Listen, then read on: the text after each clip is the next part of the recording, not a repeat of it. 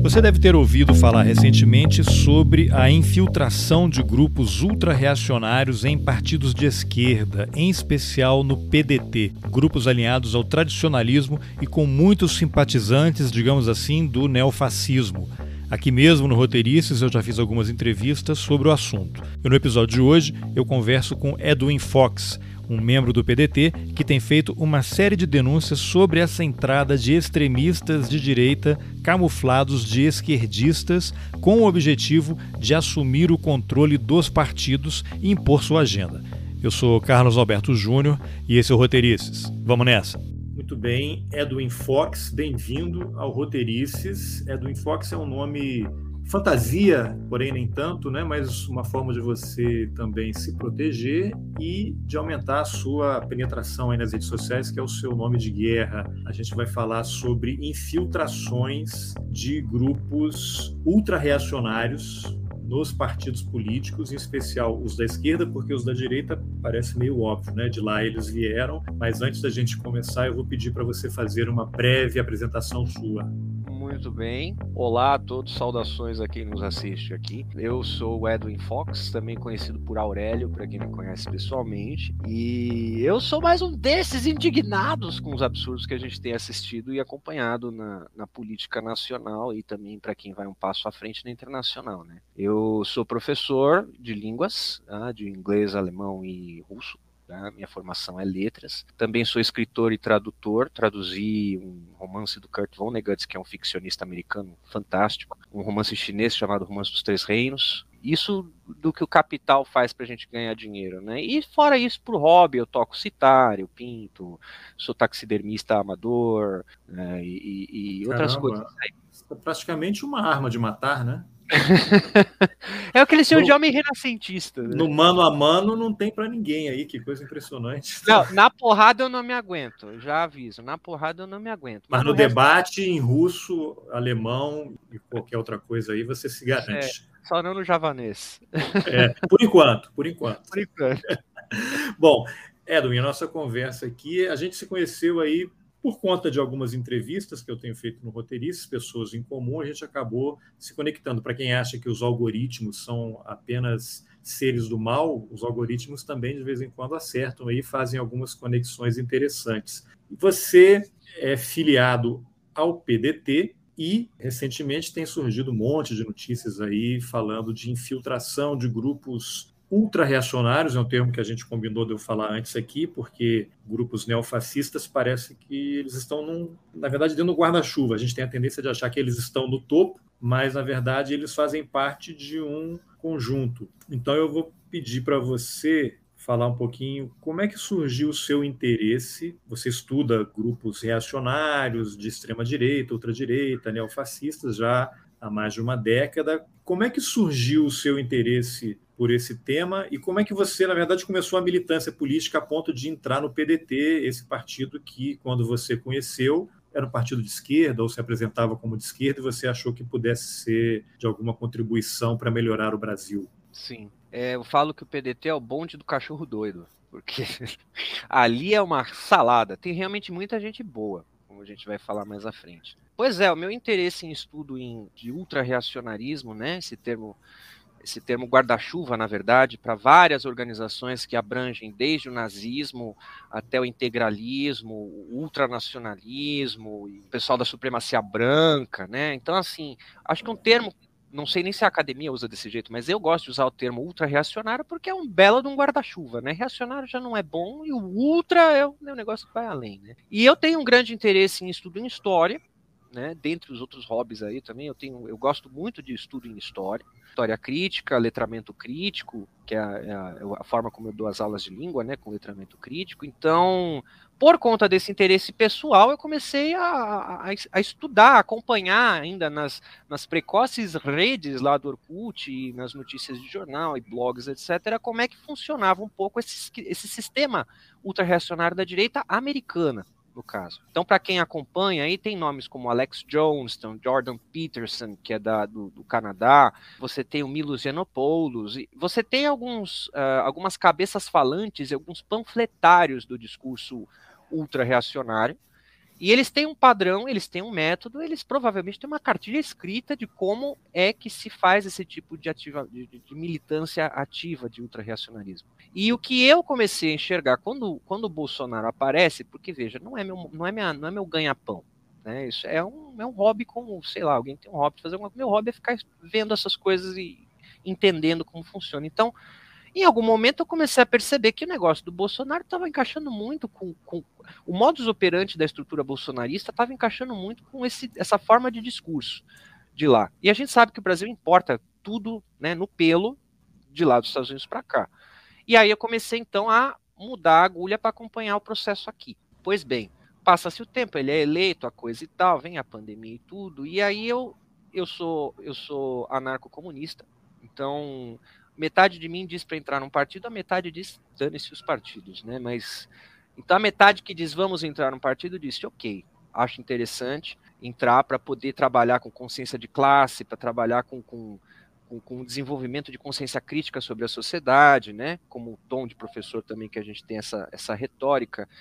E na hora de escolher um partido para chamar de meu, eu escolhi o PDT porque eu moro em um bairro muito reacionário aqui em São Paulo eu imaginava na época, hoje eu já penso diferente, mas eu imaginava na época, há uns dois anos, dois anos e pouco atrás, que eu não teria acesso a diálogo com as pessoas daqui quando fosse falar de repente de bairro, ou o partido ainda não teria estrutura para me apoiar quando eu fosse trabalhar com o bairro, as questões pontuais do próprio bairro, por ser um bairro reacionário.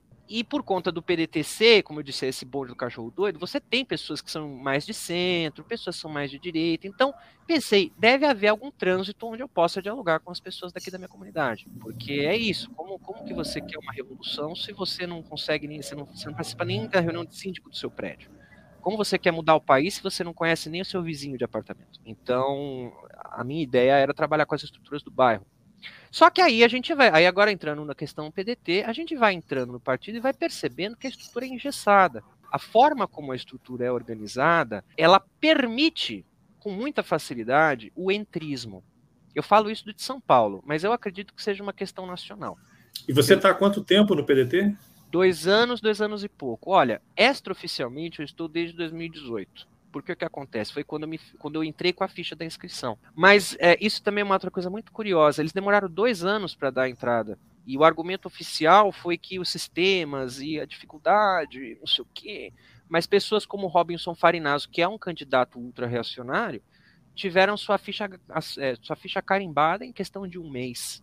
É. Tá, você entrou em 2018, mas você já acompanhava o partido, é, eu... já conhecia o programa, claro, já frequentava. Claro, então é um. No, vai ficar parecendo assim, não.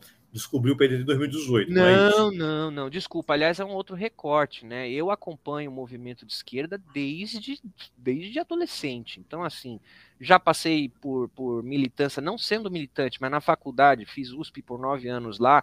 Eu acompanhei muito o movimento lá de PSTU, de PCO, de PDT, de todo mundo que tinha fluxo ali, a gente conhece um que conhece outro, que conhece outro, né? Então, não caí de paraquedas ali. Eu conheço a história do Brizola, eu conheço a história de outras figuras ali do, né, Darcy, enfim. Né? Não, não, não é um. E aí, então, em 2018 eu entro com a filiação, mas ela não é acertada. Ela é carimbada de fato em 2000, se eu não me engano, 2020. Oficialmente falando é 2020, mas extraoficialmente, desde 2018, a ficha estava lá. E aí, à medida que você passa a ser oficialmente um membro do partido, você começa a descobrir o que? Você já tinha essa noção aí desse engessamento, é, mas você ocupa um cargo aí de ah, direção ou chefia, né? E aí, como é que você se interessou? Preciso ocupar um, um espaço aqui oficial no partido, com que intenção? Com infiltrar no PDT e, e criar o anarco-comunismo no, no PDT? É bom você esclarecer logo, senão vão achar que eu estou sendo operado aqui pra, por você. Sou um trotskista infiltrado. É, porque eu já que o PDT gosta tanto de infiltração, facilita tanto, né? Pois é. Quinta não, coluna, verdade... não sei o que é você. Já sou a sexta, já é sexta, sétima coluna. É. Já está um, um grego. É. Não, veja, eu sou secretário de uma zonal, tá? Eu sou secretário de comunicação, ok? Aqui em São Paulo. E aí cabe entender como funciona a estrutura partidária do PDT, porque cada partido tem a sua própria estrutura, né? O PCB, por exemplo, trabalha com centralismo democrático, cada um trabalha de um jeito. O PDT faz assim, recentemente eles, eles repaginaram para isso. Eles setorizam uma determinada cidade, uma metrópole, em grupamentos de bairro, que eles chamam de zonal. Tá? Então a minha zonal, por exemplo, ela é composta por três ou quatro bairros. E aí, no plano do ideal, cada zonal que tem seus filiados, que são da zonal, tem cargos, são cinco cargos a serem distribuídos, ah, então secretário-geral, comunicação, tesouraria, tesoureiro e tal, para poder criar é, uma mobilidade orgânica dentro da comunidade. Inclusive, isso foi uma das coisas que me atraiu justamente para entrar no partido. falei, poxa, que legal, ele tem, ele tem uma porosidade boa dentro do, de, um, de, uma dada cidade, de uma metrópole, né? Mas é isso, na prática a gente vê que não é bem assim. O partido aqui ele é recente em São Paulo, ele muito, eu não lembro agora quantos anos, mas ele é jovem, se for comparar com os outros estados. Essa mecânica deles é relativamente nova, tem um número baixo de filiados também comparado com a nacional. E na prática o que a gente vê é que as zonais elas acabam abandonadas, né? Elas acabam relegadas a, a, a, a os, os, cargos que têm um nome, mas acabam não tendo função. Na prática, eu, meu cargo é um nome. Para você ter uma ideia, faz dois anos, aliás, desde que eu entrei e, e tive o cargo, é, eu venho quase implorando para o partido para fazer uma reunião não uma reunião, mas uma confraternização, sabe, entre as pessoas das outras zonais, dos outros grupamentos de bairro da zona a qual, do, da zona de São Paulo a qual eu moro. Para quem não sabe, São Paulo tem a, a zona leste, oeste, norte, sul, elas são gigantes. Então, são várias zonais dentro de uma zona. A zona do meu bairro deve ter umas 5, 6, 7 zonais diferentes. Então eu falei, poxa, para integrar a organização, até a militância, é muito mais fácil se a gente sabe quem é quem. Eu sou secretário de comunicação, não faz o menor sentido eu não saber o nome de ninguém. Aí você pede, você solicita que, a, que, que o partido aprove uma reunião, uma confraternização num parque, uma coisa que não vai dar um gasto. E a má vontade impera, ignora-se. Eu falo assim, ah, vou fazer e não faz, ah, eu vou. Então, assim, o que acontece é que na prática não funciona o que eles gostariam de ter feito na teoria com esse sistema de zonal as pessoas das zonais elas ficam engessadas e acaba virando um feudo, onde, onde as zonais mais próximas do rei são aquelas que têm mais benesses ou garantias ou benefícios. Que aqui no caso São Paulo é Butantã, é Lapa, é, é a Sé, que elas têm, elas têm um canal mais direto com aqueles que mandam e aqueles que têm a chave do cofre do partido. E aí, por exemplo, a minha, que é numa zona mais de periferia, ela fica relegada é, a um cargo figurativo. Como é que você chegou a esse cargo? É uma, é uma eleição? eleição. o cargo está vago? Não, é uma eleição. Então a gente fez, na, ainda estava na pandemia, né? Então nós fizemos uma live, uma, um call, né? Tá, fizemos uma conferência virtual. E aí conversamos sobre quem gostaria, quem teria interesse, e aí fizemos a, a eleição e cada um, a cada um foi atribuído um, um cargo específico. O meu ficou da comunicação. Bom, e aí o que, que você foi percebendo Voltando um pouquinho ao que você falou no início aí, dessa movimentação lá nos Estados Unidos, como é que houve esse processo de importação, que não é uma coisa nova, né? A gente vê aí a, o integralismo, né, que importou o fascismo da Itália e o partido nazista, inclusive até coloquei no Twitter ontem uma foto aí que está nesse livro aqui do Leandro Pereira Gonçalves e do Odilon Caldeira Neto, né? O fascismo em camisas verdes é uma foto do partido nazista ao lado do integralista, né? do partido nazista e o símbolo lá do integralismo, né? vizinhos. Como é que você começou a, a observar esse modus operandi aí dessa ultradireita americana aqui no Brasil? Eu sei que tem figuras aí muito conhecidas, que é o Steve Bannon, que é um deles, né? Aí você tem o Alexander Dugin, que aí a gente vai para tradicionalismo, neotradicionalismo, e tem uma outra figura-chave, como você mencionou aí, o presidente Jair Bolsonaro, o Eduardo Bolsonaro, que foi escolhido pelo Steve Bannon para ser o grande representante do grupo dele na América do Sul. O Eduardo Bolsonaro é a figura internacional dessa ultradireita brasileira, organiza eventos no Brasil, na região, viaja para o exterior, para a Hungria, participa de encontros. E eu acompanho as redes sociais dele, ele é muito ativo, principalmente no Instagram, com muitos vídeos, e ele agora está dando um curso. As pessoas lá pagam, ele está dando um curso sobre direita, além de estar tá ganhando dinheiro com essa, esse discurso de radicalização. Mas isso é uma coisa que a gente já imaginava, porque ele está num espectro dessa ultradireita. O problema é quando essa ultradireita começa a entrar em partidos e organizações e igrejas, né? E começa a levar. E aí você começa a perceber que, aí você me corrija aí se eu falar alguma bobagem. Religião não é um problema para esse pessoal. Religião é um meio, é uma forma dela deles irem acessando públicos mais amplos, diferenciados, e eles vão de uma forma bem sofisticada identificando pontos de contato, coisas que são comuns. E aí até entrevistei o Felipe Poncha, que é um muçulmano que acompanha muito Sim. esse assunto, né? Alguém fala alguma coisa, não, não, mas então lê esse texto aqui.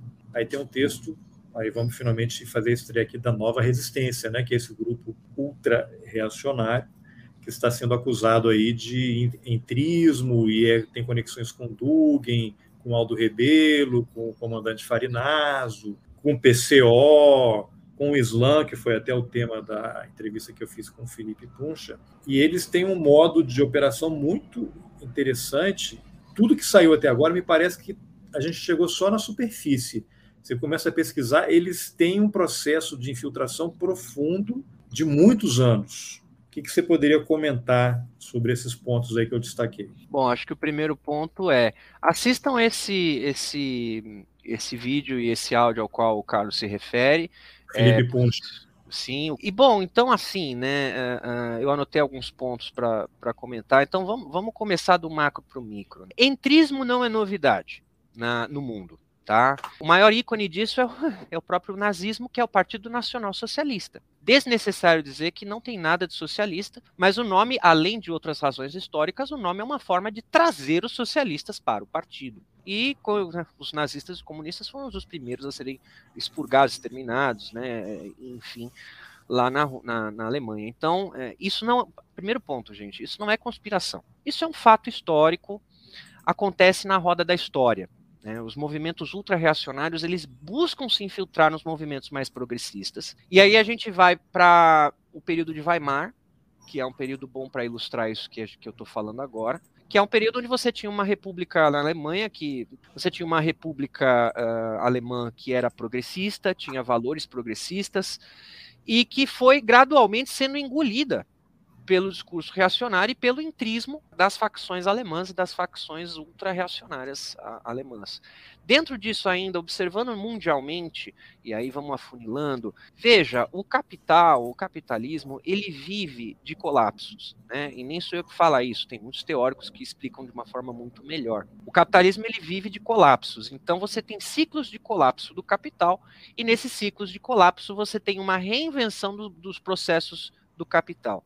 Geralmente esses colapsos acontecem com uma ruptura, que seja a instituição de ditaduras, como a gente viu nos movimentos progressistas de 60 a 60 e pouco, né? E nem a União Soviética ficou a salvo disso, porque ela coloca o Khrushchev, por exemplo, que era um, um, reformista, um progressista no campo da esquerda, e foi tirado pelo Brezhnev, que é um reacionário. Tem um vídeo no meu canal onde a gente faz uma leitura histórica da União Soviética, tá? Para quem também tiver interesse, no canal aqui do YouTube. E então não é novidade que os movimentos ultra-reacionários eles tentam solapar os progressistas, isso no campo da esquerda, isso no campo da direita. E no caso específico do período contemporâneo, a gente está enxergando então uma guerra global financeira entre o bloco, o bloco chinês, né, que, que representa os interesses da China e mais o pessoal do BRICS ali, e o bloco, por assim dizer, com muitas aspas aqui, o bloco ocidental que é representado pelos Estados Unidos e por outras potências alinhadas com ele na Europa, por exemplo.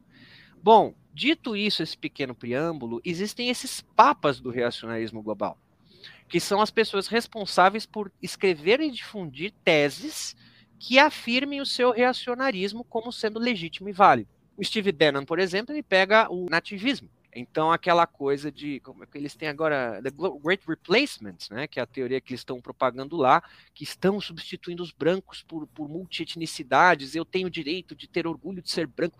Então, assim, o que acontece? O, o, a tática fascista, a tática ultra-reacionária, é de você nebular o discurso para você conseguir entrar no campo do discurso progressista e depois destruir o campo do discurso progressista porque você sufocou o campo progressista com as suas próprias pautas. O Steve Bannon ele é um dos magos que faz isso globalmente, ele tem uma teia internacional de contatos, né? Você, como você citara aí, o ponto dele aqui no Brasil foi com o Eduardo Bolsonaro, que trouxe a CIPEC para cá, que é uma conferência republicana. Né? que é, é, é, um show de horrores para qualquer pessoa minimamente informada assistir aquele negócio. E a gente tem o Dugin. Dugin, então, é essa figura que outras pessoas que conversaram aí contigo, né, Carlos, é, explicaram já, eu vou também dar uma minha pincelada. O Dugin, então, é um teórico ultra-reacionário russo, que desde, o, desde a União Soviética era anti-esquerda e anti-soviético, né? Ele pertenceu a alguns, alguns, alguns grupos místicos. Né? É, ele... só, só aqui um parênteses aqui, ó, Eduardo Bolsonaro e Steve Bannon. Tem ele com momentos. Bolsonaro também nos Estados Unidos. Aqui, ó. Não, teve aquele famoso jantar lá na embaixada dos Estados Unidos em que o Bolsonaro tinha Steve Bannon de um lado, o Olavo de Carvalho do outro e usou aquela famosa frase que é preciso destruir hum. muita tudo ou muita coisa antes de reconstruir, que é uma frase, eu não quero usar nazismo, né, o fascismo, mas ultra reacionária para ficar no guarda-chuva. Aqui, ó, Eduardo Bolsonaro, Olavo de Carvalho, Steve Bannon. Né? Eles, eles são os verdadeiros arquitetos da destruição. Né? Como tem aquele documentário Arquitetura da Destruição, que para quem não viu, assista também, que é Sim. fantástico. Eles são os arquitetos do processo de destruição de um Estado progressista para um Estado com tons nazifascistas. Todo mundo precisa assistir isso. É importantíssimo. E ele é como se fosse um tutorial, gente. Você, quando assiste o Arquitetura da Destruição, você consegue, você começa a pensar no processo brasileiro desde o Bolsonaro e você começa a. O seu cérebro faz aquele, aquele meme, mind blow. O cérebro faz Sim. assim. Esse documentário é realmente um. um ele, abre, ele abre o cérebro para a compreensão é. desse processo ultra-reacionário contemporâneo. É. Bom, mas eu te cortei, você estava falando do Dugin. Então, você sabe que a única coisa que eu concordo com a Damares, com a Damares Alves, é que o cão é articulado, né? Então, assim, o cão, o grande mal que habita aqui o planeta Terra, ele é articulado. Então, essa, esses indivíduos, eles se articulam muito entre si, e eles são amigos e rivais em muitas ocasiões e instâncias, né? Daí a gente tem, então, né, esse, esse movimento reacionário global que se comunica entre si, e a diferença, a, a diferença essencial entre os tipos de, os tipos de, de, de papas do reacionarismo que a gente tem, que são o Dugin e o, e o, e o Bannon, é o seguinte: é o eixo de poder. Né? O eixo de poder que, ao qual o, o Steve Bannon se refere é americanocêntrico ou estadunidense-cêntrico. Ele acredita num destino manifesto americano de ser o grande líder e coordenador de um mundo pós-ruína. Tá? Ele tem uma teoria do mundo pós-ruína, eu esqueci agora o nome em inglês, me foge a memória, mas ele tem uma teoria inteira construída sobre isso de que o mundo tem que passar por um processo de destruição para que seja reerguida uma sociedade. Tá? Ele teoriza sobre isso. E aí o que acontece? O Dugin ele já tem esse outro eixo russo. Ele tem o eixo eslavo. Então ele, ele discorda nesse, nesse eixo central de que o mundo é, é americanocêntrico e para dar um verniz de legitimidade, ele diz que os países têm que ter o direito de autodeterminação do seu próprio eixo, por assim dizer. E ele, como russo, determina o direito dos russos quererem só russos lá, os russos. E aí você usa isso de, de você usa isso, ele, né, usa isso de argumento para suas teses reacionárias. Né? Nós somos russos, nós somos soberanos do nosso país, nós temos o direito de fazer o que a gente quiser aqui dentro. E o que acontece? O perigo dessa, o perigo dessa repaginação do guinista é porque ela é um ótimo envelope para qualquer discurso para reacionário global, como foi na Hungria, como foi na Turquia, porque a, a Hungria pode muito bem falar, então aqui nós, húngaros, nós achamos o aborto uma coisa abjeta. Ah, nós quem? Nós 2% da população, mas somos nós. Então daqui para frente, esse é o nosso valor natural e a gente não vai mexer nisso nunca. E quem for mexer vai ser preso, vai ser morto, sei lá o que. Que as sanções se apliquem. É curioso então, assim, que você fala esses 2% da população, mas na verdade é um, um, governo que foi eleito, que ele está legitimado, que remete a essa frase do Bolsonaro, que é uma repetição nazista de as minorias têm que se submeter ao desejo da maioria. Não é que a maioria não quer, a maioria que chegou ao poder e impõe a sua vontade, a sua agenda, porque detém o poder. Exatamente. E lembrando, sempre gosto de frisar isso, Hitler foi eleito, né? Então, assim, não é a, a, eleição em si não é uma garantia de um processo pós é um processo democrático pós-eleitoral. Porque aí a, a, máquina da propaganda, como Noam Chomsky trabalha muito também, para quem não conhece, pesquisa aí Noam Chomsky, ele é ótimo, linguista. É, como o Noam Chomsky trabalha na questão da linguagem, a máquina de propaganda do sistema, que a gente chama de sistema burguês, né, é, a máquina trabalha sempre a favor dessas pessoas. Então, eles sempre propagam esse discurso e aquele que colar na parede fica. Né? E esse aqui é o perigo, voltando ao duguinismo, porque esse discurso de nós temos que resgatar a soberania da nossa nação, É um discurso que envelopa com qualquer, com qualquer discurso reacionário, ele dialoga com qualquer discurso reacionário do mundo.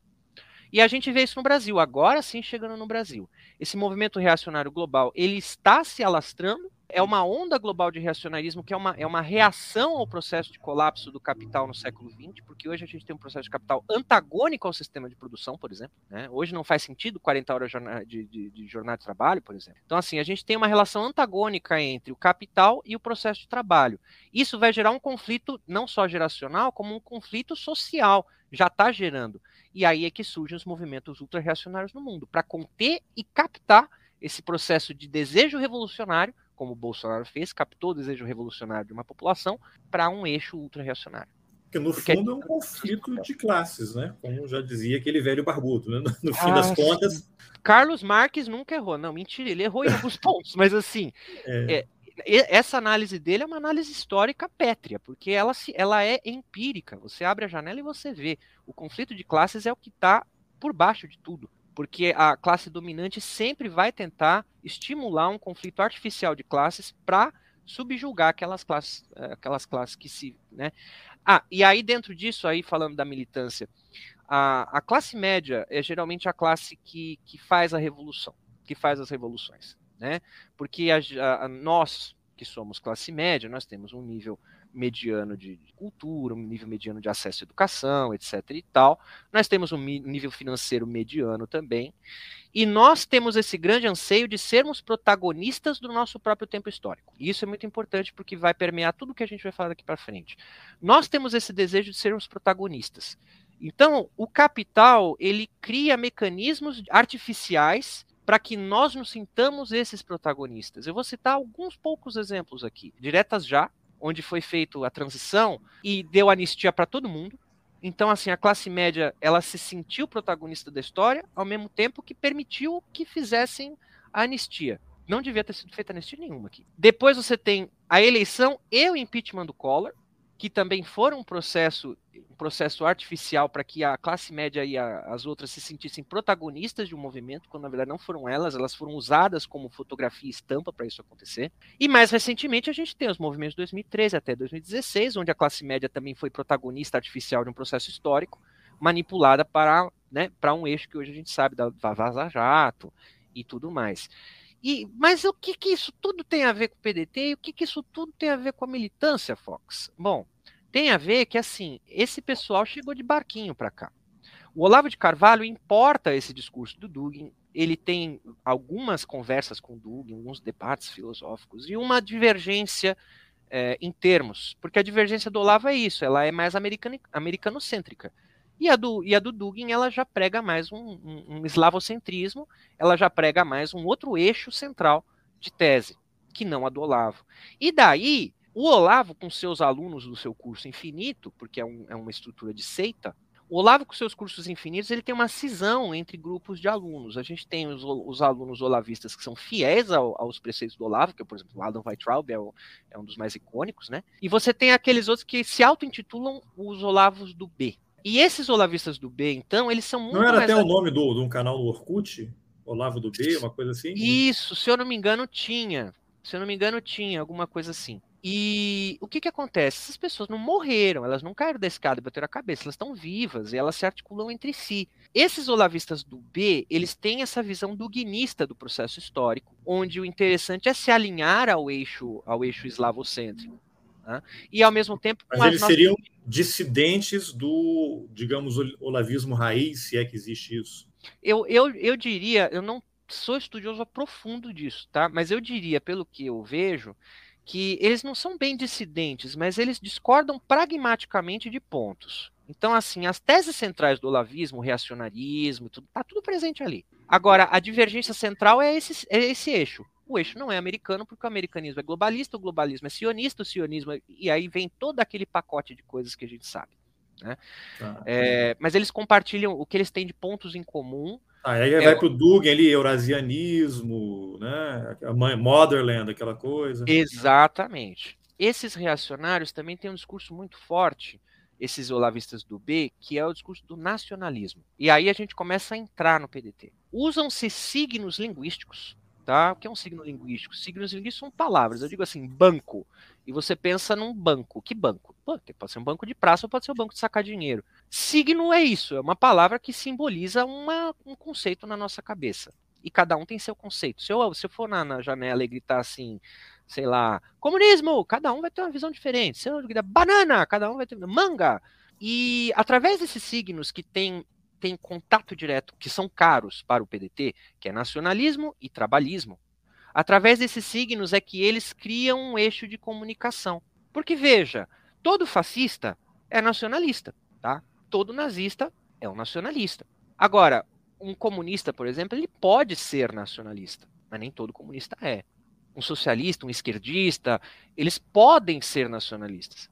E aqueles que são têm um signo em comum. Tá? Então estamos chegando agora no como que funciona o intrismo aqui no Brasil e aqui no PDT. Esse pessoal que tem grupos como a Nova Resistência e a Frente Sol da Pátria, eles dialogam usando-se desses signos linguísticos: trabalhismo, trabalho, nação, pátria, respeito às cores, à bandeira, respeito ao interior, o caipira, todos aqueles signos que também integralismo usavam.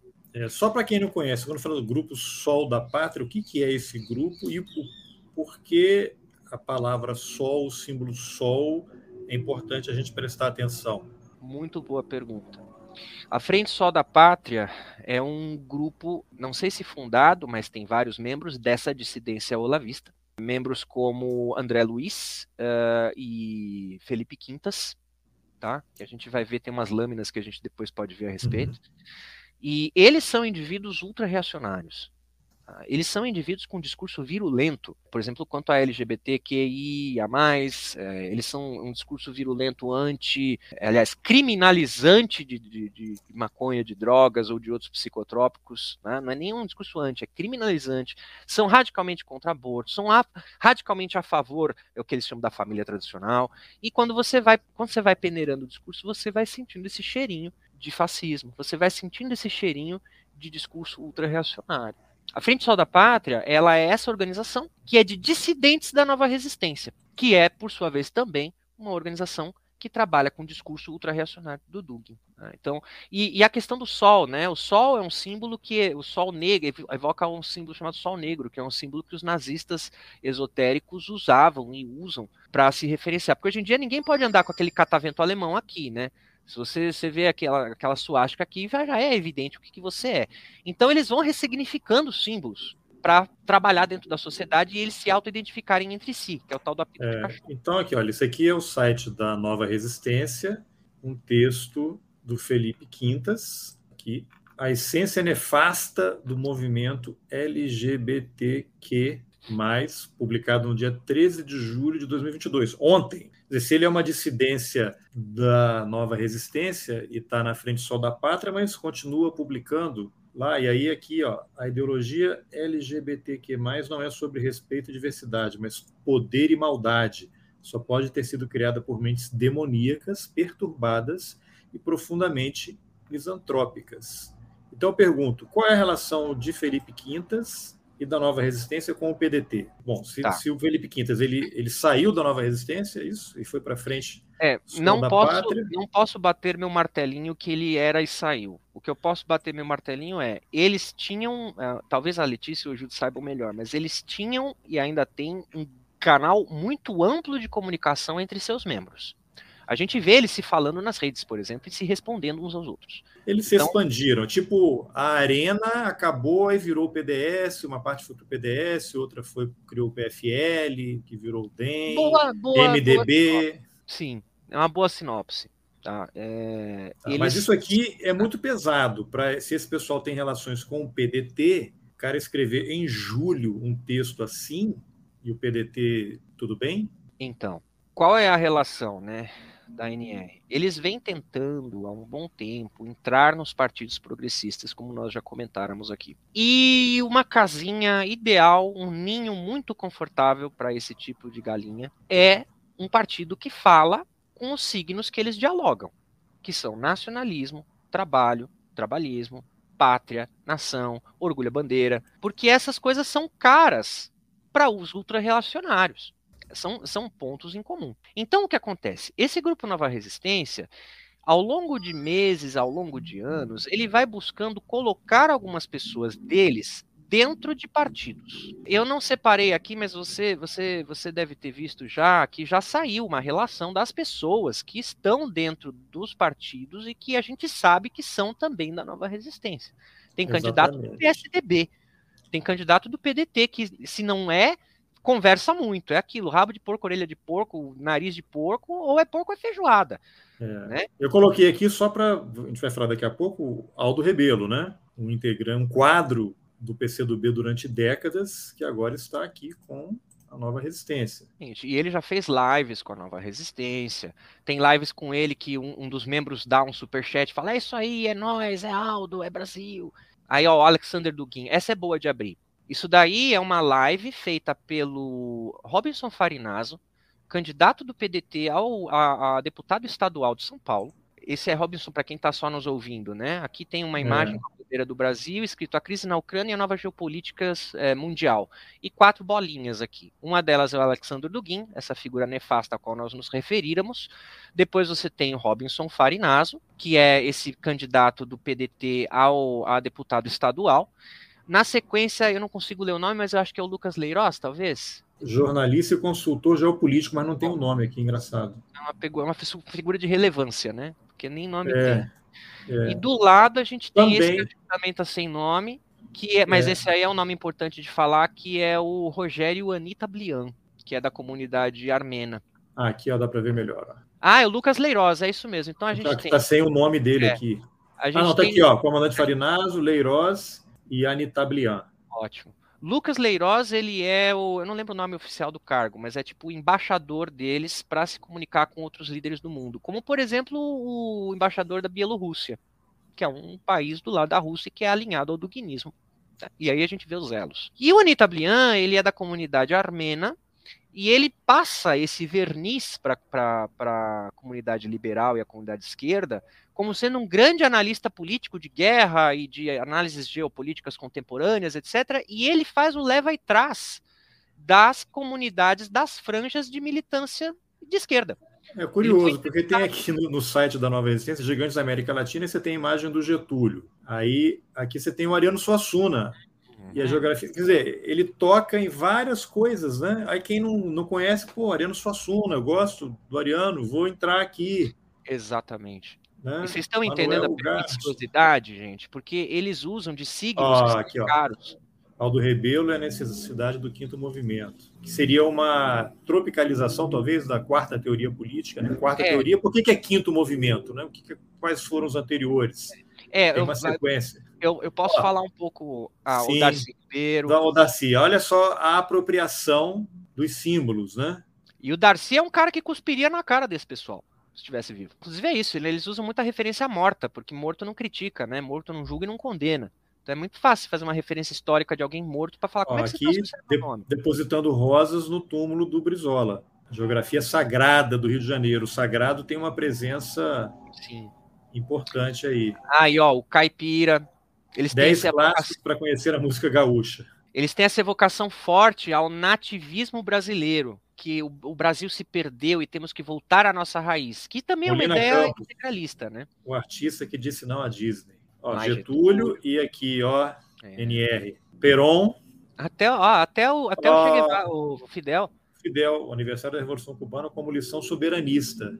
Quer dizer, é uma salada não, e, Revolução isso, Sandinista. É, deixa eu só fazer um recorte, porque eu acho que já tem um bom corpus para falar isso aqui.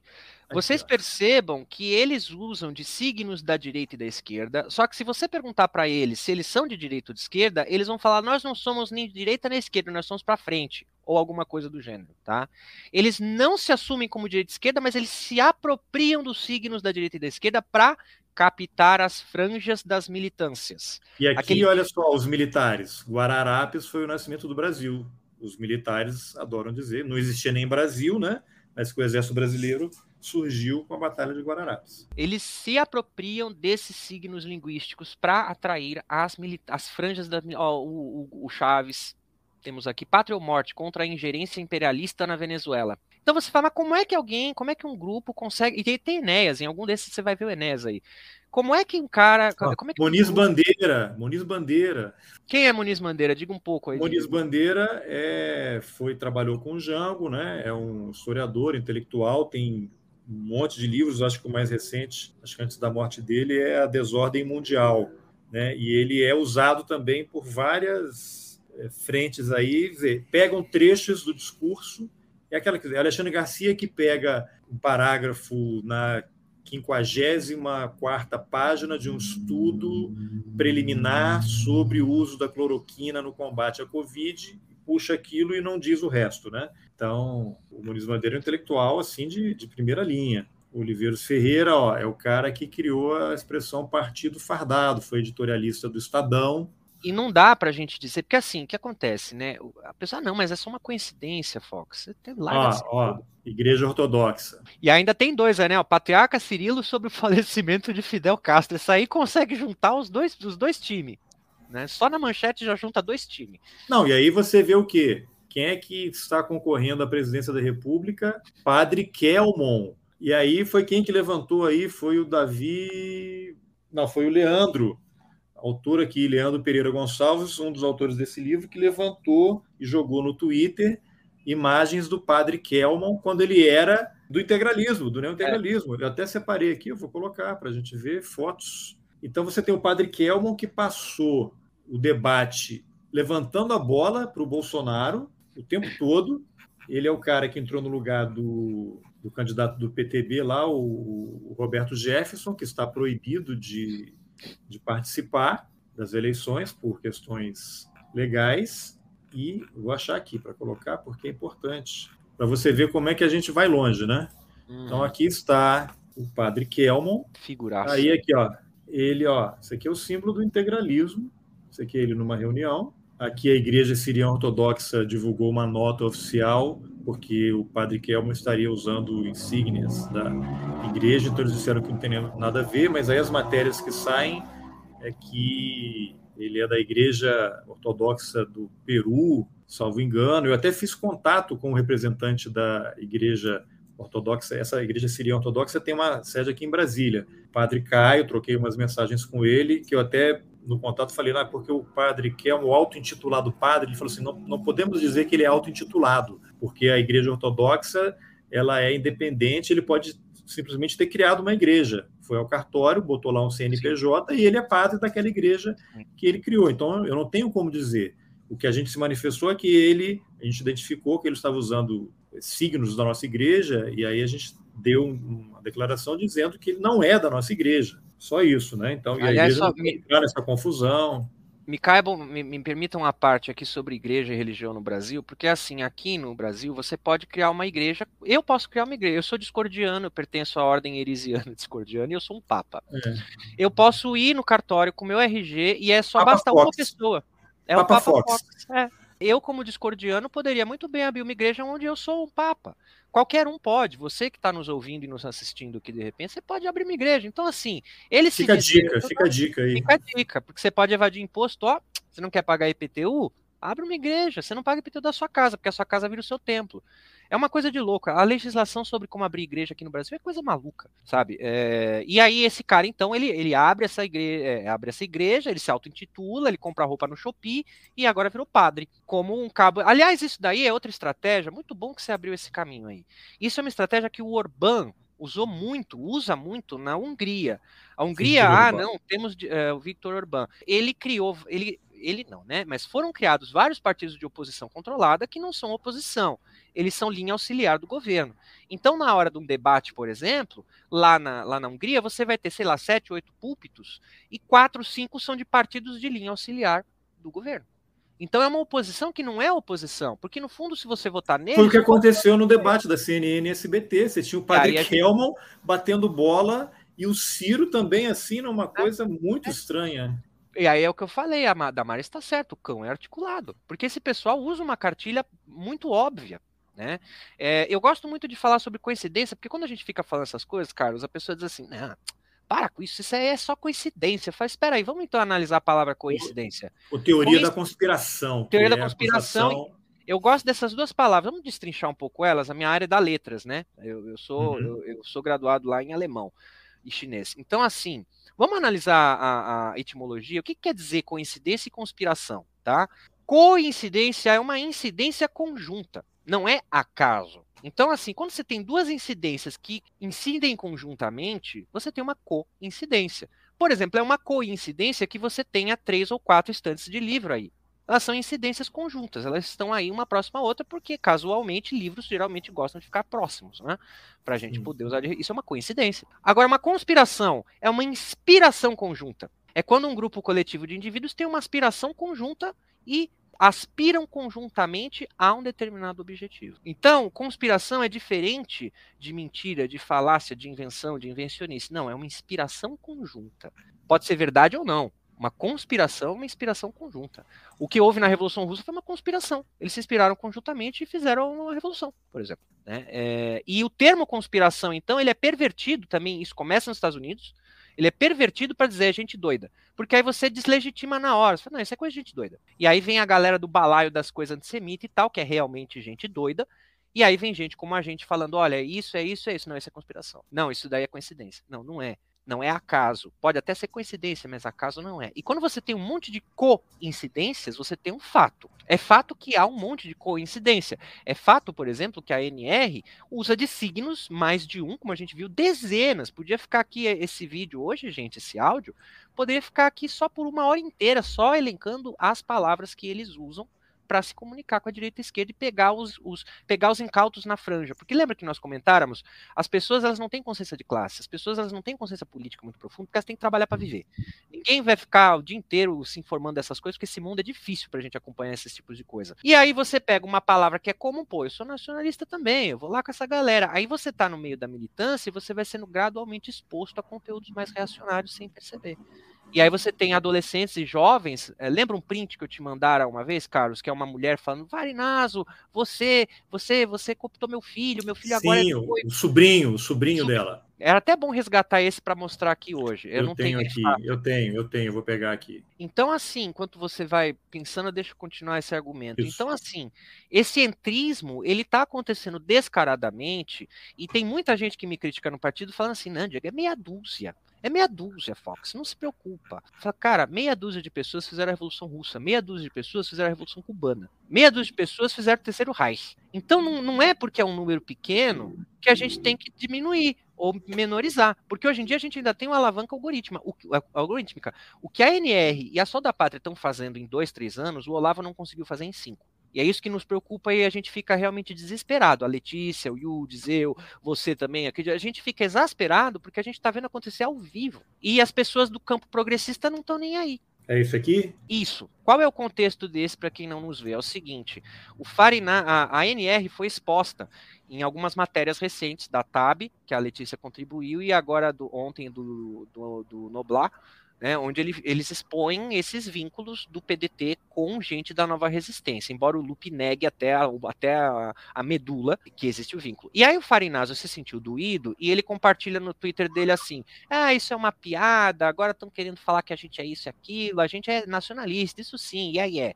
Foi alguma coisa assim. E aí então a gente tem essa série de comentários. Se você quiser ler, Carlos. É, eu vou ler aqui. Ele falou que era nacionalista e entrou uma pessoa que está aqui como Lolita L. É, ela diz: Cara, eu sei que a matéria é verdadeira. Ela está se referindo à matéria do Tab Wall, falando do, desse entrismo das relações do Farinazo com a NR. Meu sobrinho está no seu grupo, está entre os que estão trabalhando na sua candidatura. E quando eu li a matéria, eu que já estava muito assustada, chorei. Chorei de raiva. Como pode um velho como você ser tão filho da você está aliciando a juventude. Meu sobrinho passou a escrever contra judeus e usando parênteses, né, um atrás do outro, em várias palavras que se referem a, a, aos judeus. Está parecendo um robô. Ele tem 16 anos, seu velho criminoso. 16 anos. Meu mais profundo desejo é que você esturrique e vá para o quinto dos infernos, seu velho criminoso aliciando jovens. Você defende o Ciro para a plateia, mas está acabando com a candidatura por trás. Meu sobrinho era cirista admirava Ciro e agora diz que não respeita mais o Ciro como antes. Como ele está seguindo você como robô, sei que você é o culpado. Você, velho criminoso, né? Esse negócio aqui dos parênteses é um símbolo antissemita, né? As pessoas, os, os antissemitas usam isso para se referir a judeus e é um Inclusive, código, quando aparece isso em algum lugar, todo mundo já é um apito de cachorro, né? Inclusive, parênteses 1 e 2. Apito de cachorro, pra quem não sabe, dog whistle. Tem aqueles apitinhos que você faz, fi, você não vai ouvir nada do que o cachorro fica doido. Apito de cachorro são esses signos que a gente usa, sejam visuais, um gesto, um copo de leite, ou uma, uma palavra. Uma, uma arrumada de lapela. Uma arrumada né? de, lapela. de lapela. Então, assim, são signos que a maioria da população não entende, ela vai só passar, ampassando, não vai perceber, mas aqueles que manjaram, manjarão. Aqueles que sabem o que o signo significa, falar, opa, eu gosto Entendedores de fazer entenderão. entenderão. Eu gosto de fazer a analogia do desenho do Shrek, porque o Shrek é um desenho muito legal. Criança e adulto assiste e dependendo da piada, a criança e o adulto vão rir. A, a, criança vai rir porque ela vai achar alguma coisa divertida na cena. E o adulto vai rir pela linguagem, porque ele vai entender a linguagem ali, que de repente tem uma conotação sexual muito. A referência. Né? É. Não estou demonizando o desenho por conotação de nada, mas é só um exemplo de como o capítulo de cachorro funciona no campo político. Usam-se essas pequenas coisinhas, esses xistes, né, essas provocações, essas palavras, para falar, ó, oh, gente, nós estamos aqui no discurso. Que é, por exemplo, o que o Gustavo Castanhon faz. Nós vamos falar do Gustavo Castanhon hoje também. Muito apito de cachorro. Então, o que, que acontece?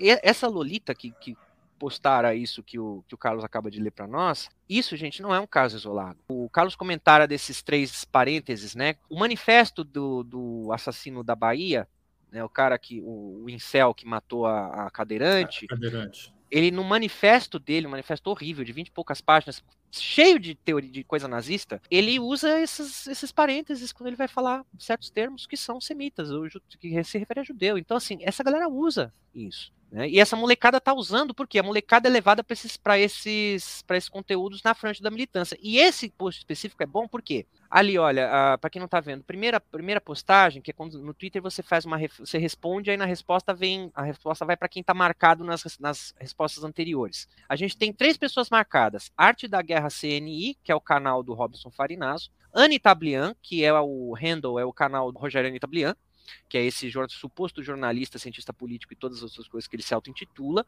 e que pertence à teia reacionária. E quem Antônio Neto.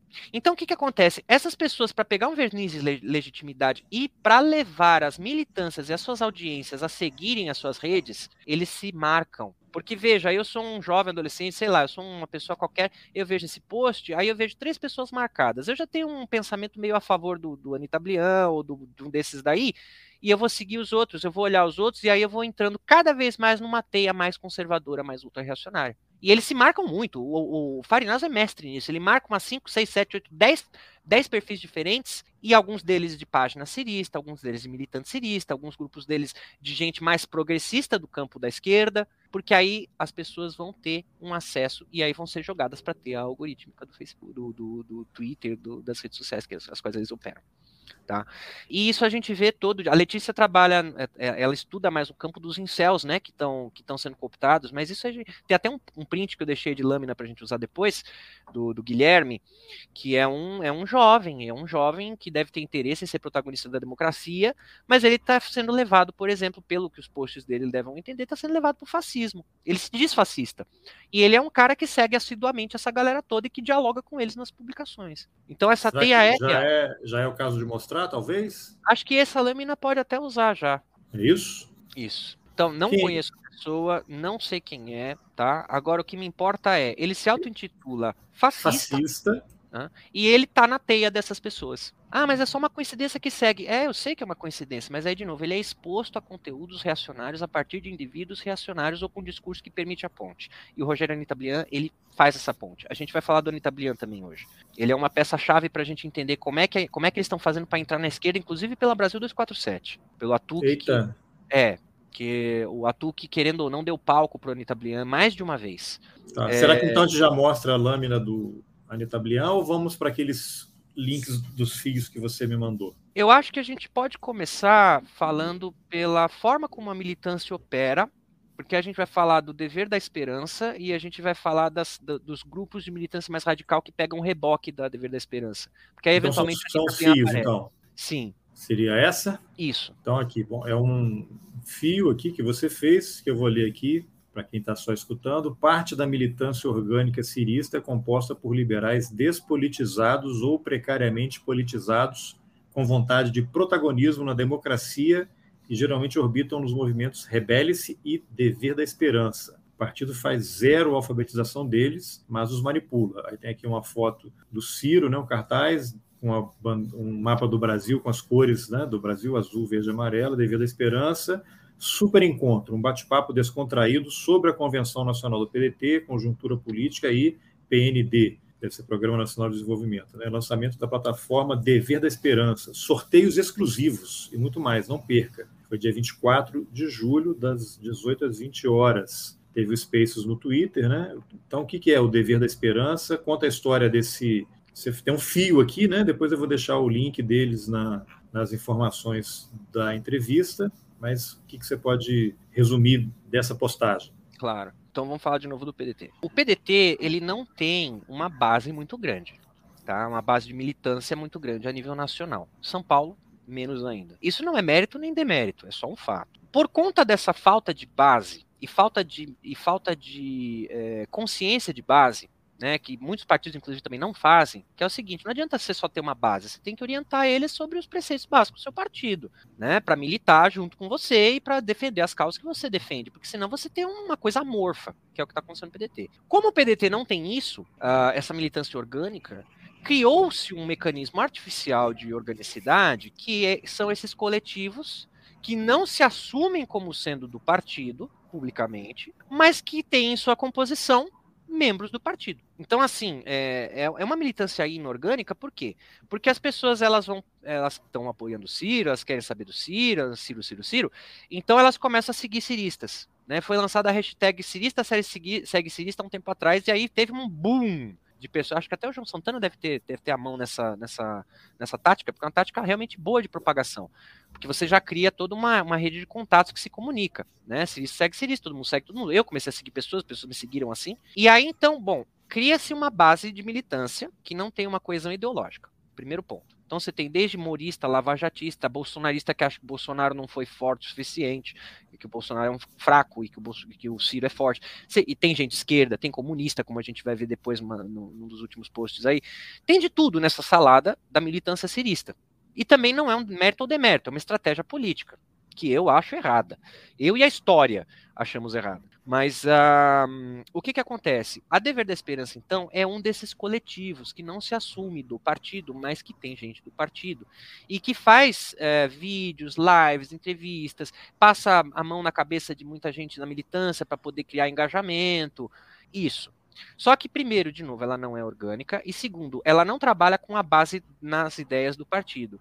A órbita central é PND, Ciro Gomes e abafamento de crítica. Eu estava em alguns espaços é, da, da Dever da Esperança no WhatsApp, por exemplo. Você não pode abrir a boca sobre qualquer crítica ao PND, nem que seja uma crítica construtiva.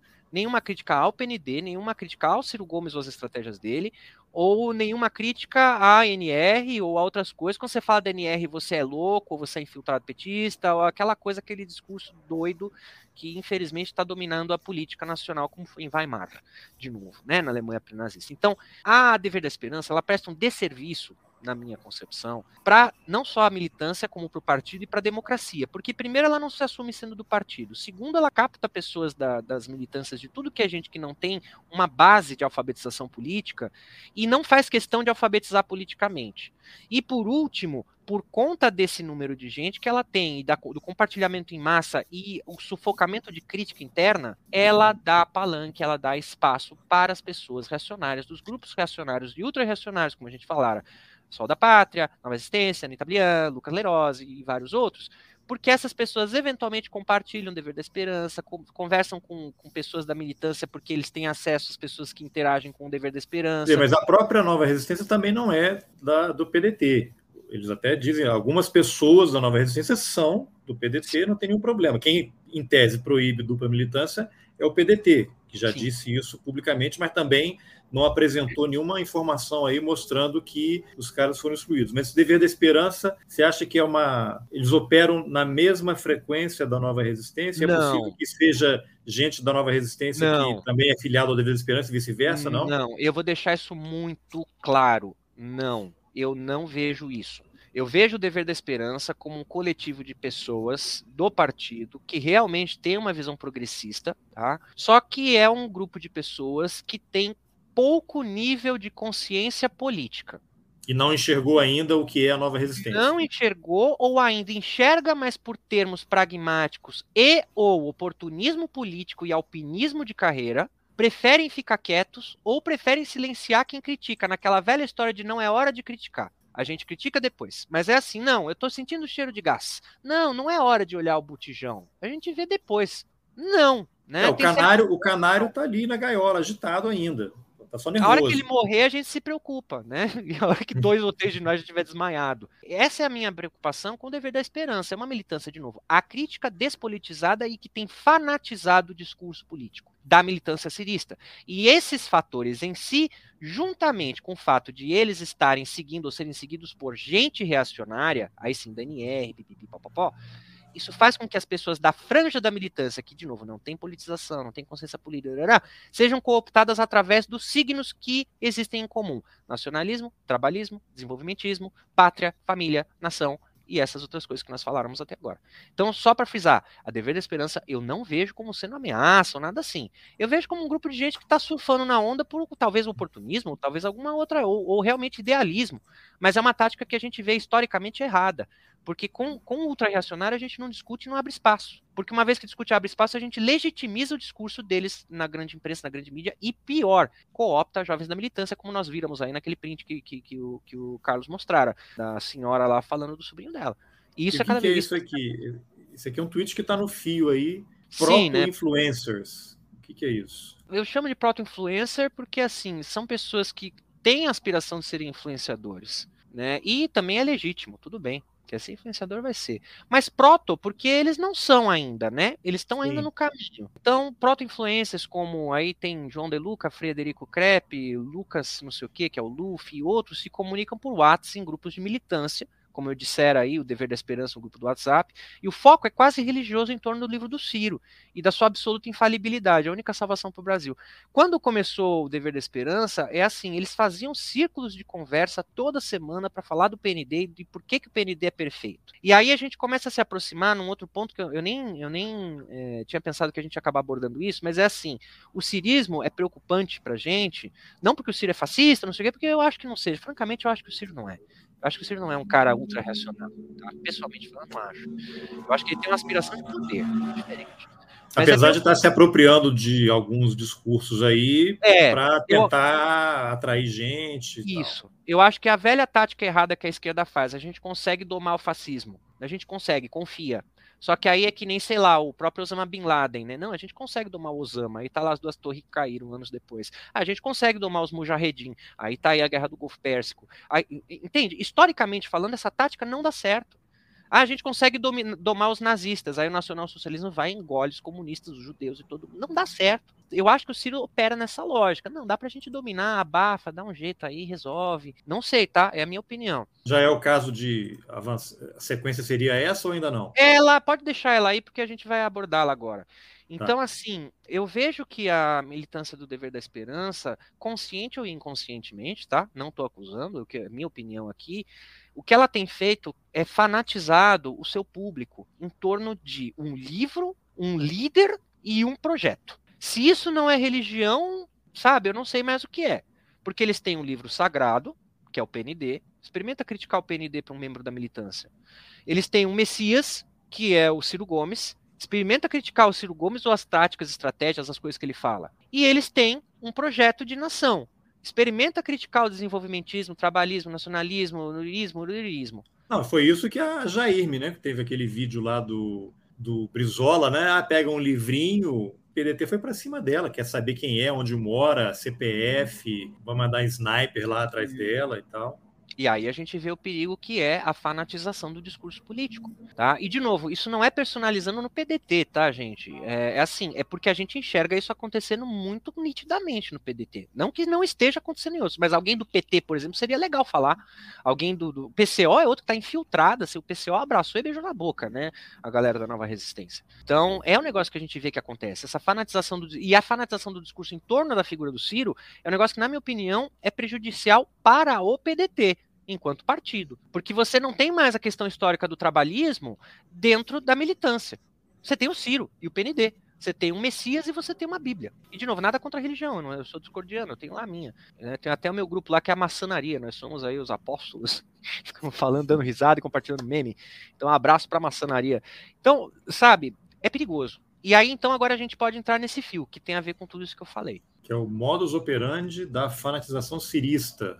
Você elencou quatro itens. Vamos lá, subiu o hashtag cirista, segue cirista há um ano e meio, ganhou músculo. 2. Filtrou o público segmentado pelo coletivo Dever da Esperança. 3. Propagou o liberalismo acrítico para militantes despolitizados. E 4. Criou e disseminou conteúdos acríticos. Item 5.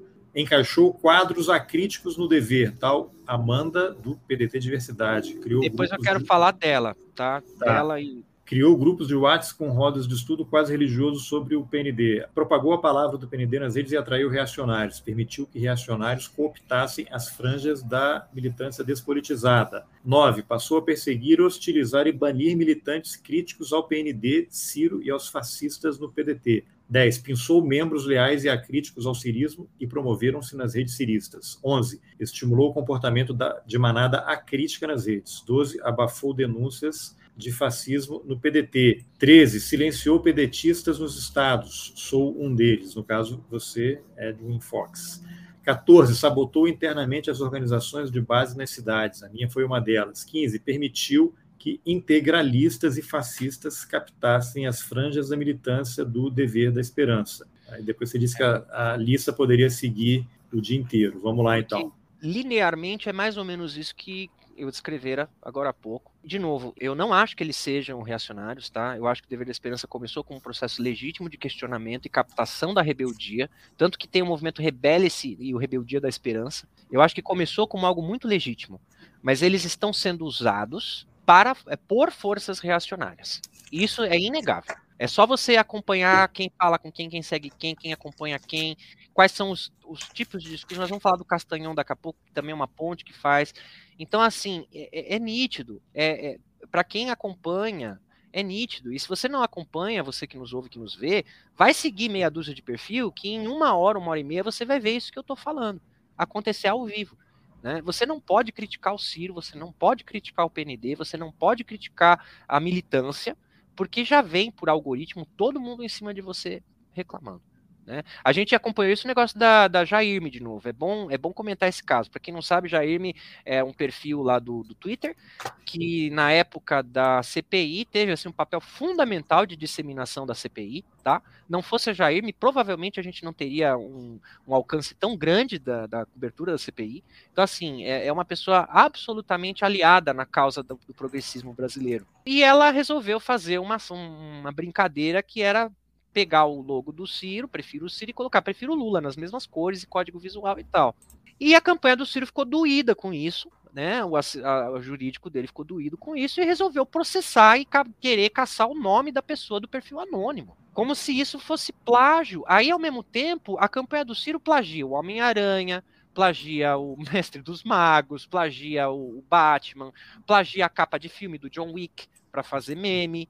Então, poxa, que legal, né? Qual que é a motivação, então, por trás de você denunciar isso? Bom, você quer projeção algorítmica? Porque você ganhou, né? O Ciro ficou lá nos trending topics porque ficou todo mundo falando dessa história. Mas, ao mesmo tempo, você vê gente que é progressista, ou devia ser progressista do dever da esperança, que vai lá e bate no perfil da, da IRM e que fala, tá certo mesmo, tem que processar, tá certo mesmo, porque quem onde já se viu falar do Ciro, do PND, com esse desrespeito, porque você tá plagiando, você é lulista, blá, blá, blá, entendeu? É, é, tipo universo em desencanto, lembra aquela, aquela religião? Sim, do, do Tim Maia.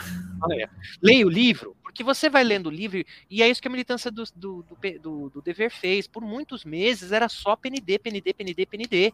Eles faziam live, eles faziam spaces, eles faziam coisa, e ficavam horas conversando entre si sobre o mesmo tema. E isso fanatiza qualquer coisa. Se eu ficar conversando com você de Marx o dia inteiro, eu vou fanatizar em Marx.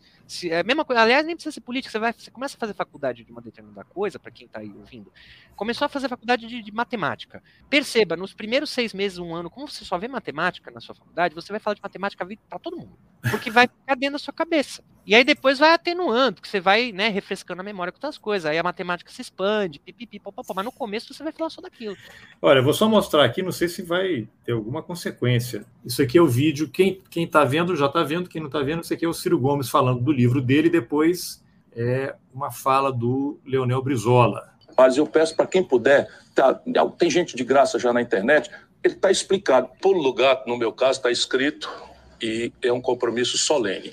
Francamente, não me causa nenhuma impressão, nem ao povo brasileiro, são esses candidatos que se apresentam com um programinha impresso, não ouve ninguém, não ouve a população, reúnem os tecnocratas aí entre quatro paredes e dizem, está aqui o programa.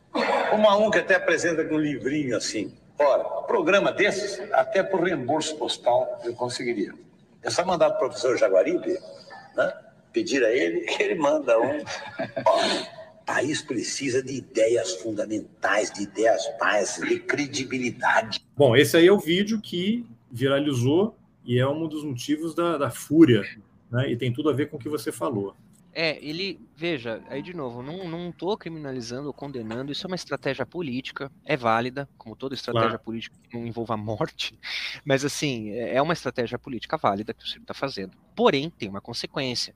A consequência é a fanatização do discurso através de toda a cadeia da militância, que é a crítica. Porque não tem problema você defender um livro, um ideal, mas a partir do momento que ele é totalmente verdade, a gente tem um problema, a gente tem um dogma religiões orbitam em torno de dogmas que são verdades, eh, são verdades inquestionáveis. Entende? Eu, por exemplo, como sendo marxista, eu valido muita coisa que o Marx diz, mas tem muita coisa que eu leio e falo, não, espera, isso é bobagem, isso não se aplica hoje. É, isso é você ter um raciocínio crítico sobre aquilo que você defende, o que, os seus valores. E essa militância, ela está sendo cada vez mais a crítica. Não há nada de ruim no plano do Ciro na cabeça deles, nada de ruim. Ele é o plano perfeito. E aí a gente tem um perigo, porque como é que você, como é que você pode julgar que um, um, livro é capaz de um livro sozinho seja perfeito e capaz de, de, ele sozinho ali resolver os problemas de um país inteiro, sem uma crítica? Porque uma vez eleita essa pessoa, já que é inquestionável e incriticável, essa militância vai fazer questão de forçar essa ideia sobre todo mundo, que não tem que criticar nada, porque eles já estão fazendo isso na militância agora. Se o Ciro fosse eleito, acredito eu, eles iriam continuar fazendo a mesma coisa. Né? Não, porque uma pessoa que apoia o Ciro e escreve o que escreveu sobre LGBTQIA, se ele está apoiando, está junto, se o cara ganha, ele vai ter um espaço. E o que ele fará, que espaço será esse e o que ele fará nesse espaço? Exatamente.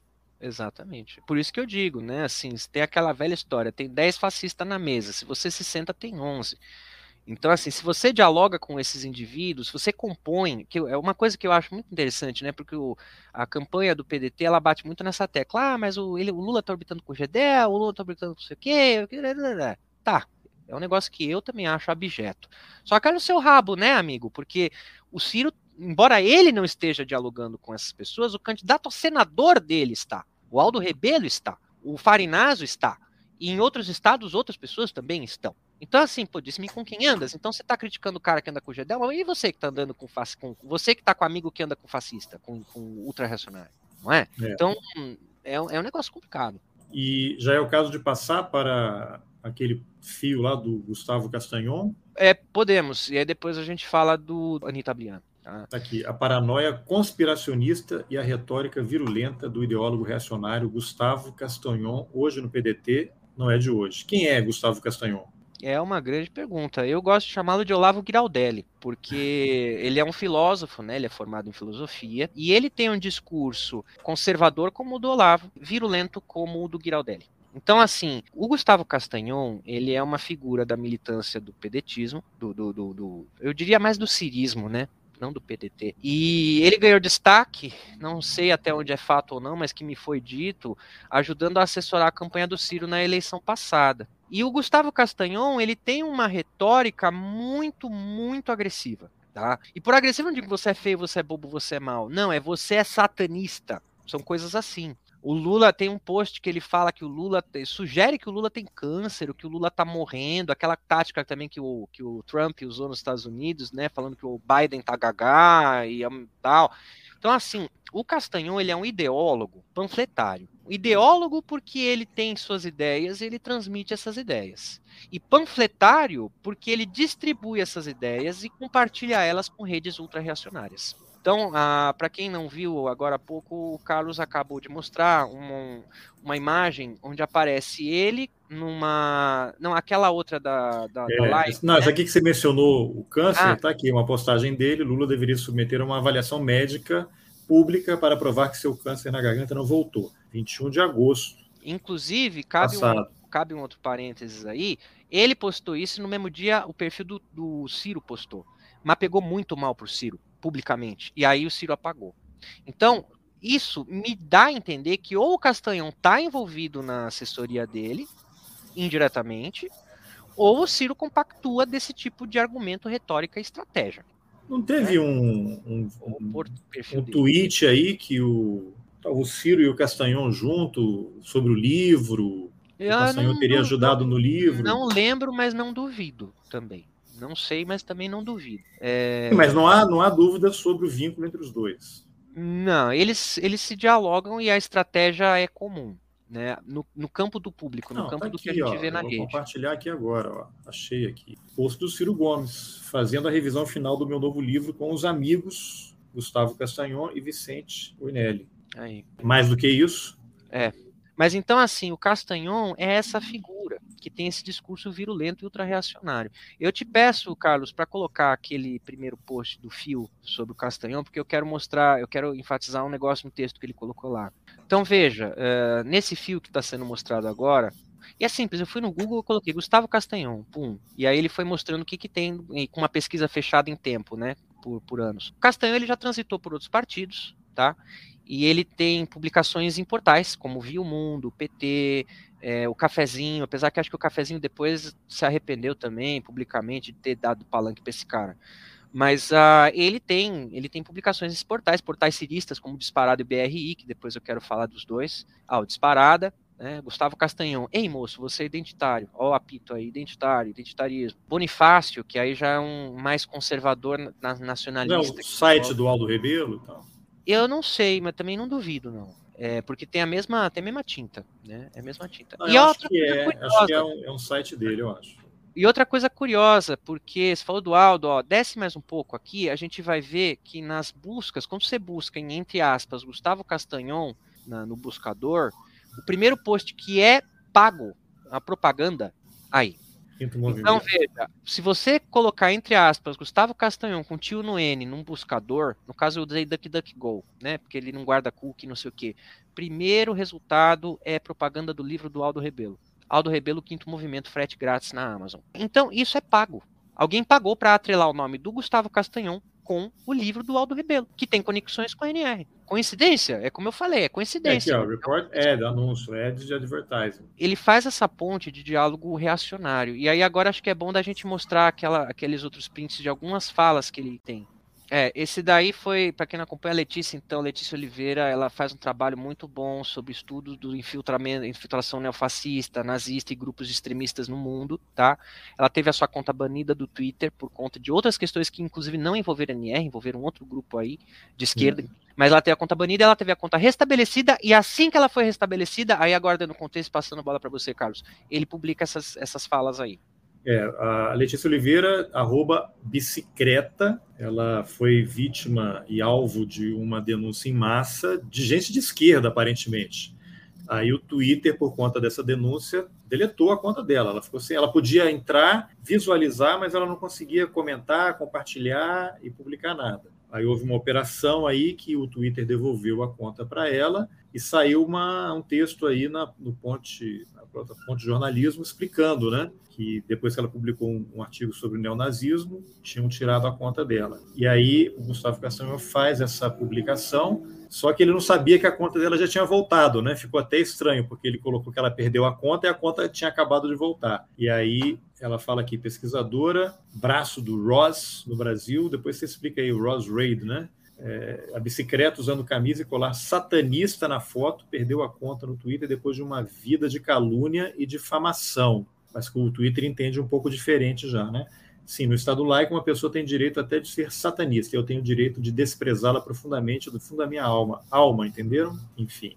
E tem, tem outro, outro... Aqui, ó. Qualquer pessoa que quiser lutar por seu país tem que saber uma coisa: sempre, sempre, sempre que você defender posições nacionalistas, será chamado de fascista ou comunista pelo aparelho imperialista.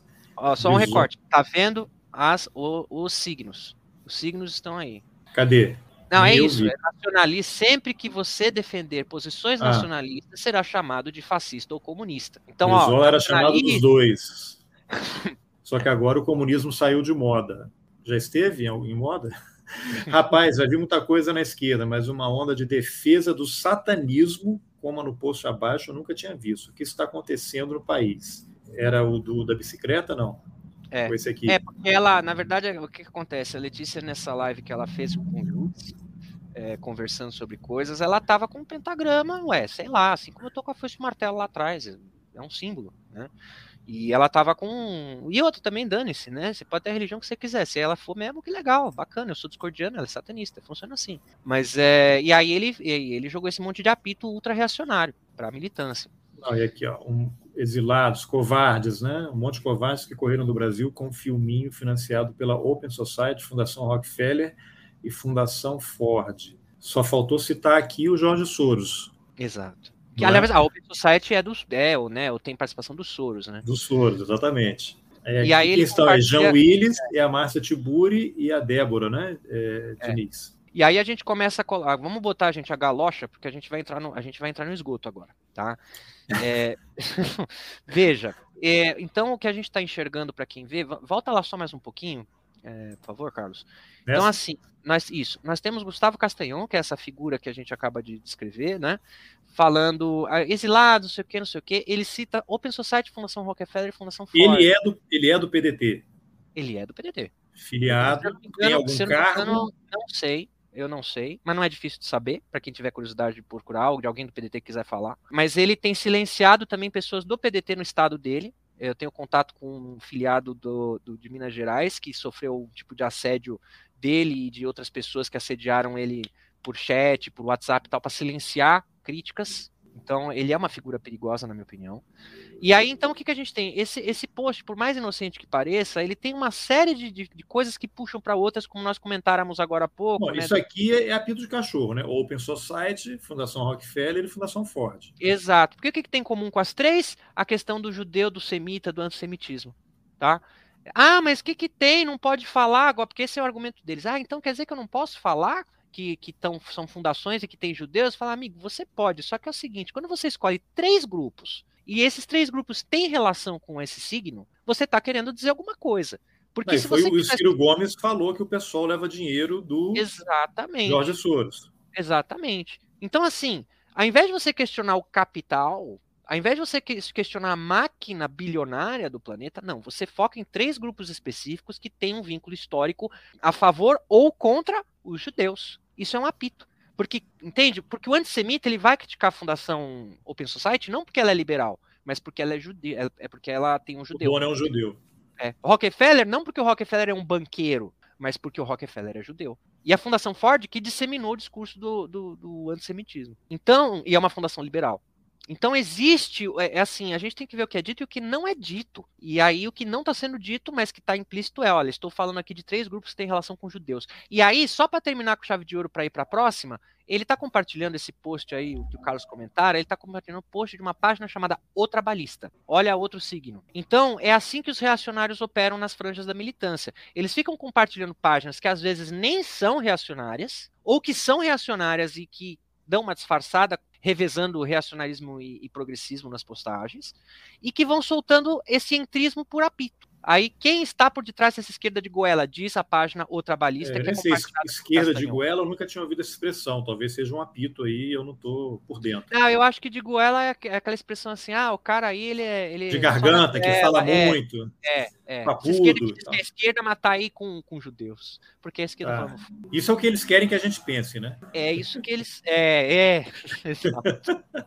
Vamos pesquisar aí. Vamos para o outro? Bom, Jean Williams não pode ver ou ler o Ciro que desata a falar de masculinismo, masculinidade, macho, etc. Isso aqui é uhum. homofobia, né? Uhum. Além de ser homofobia, tem o um termo específico que é o masculinismo. Que é masculinismo identitarismo.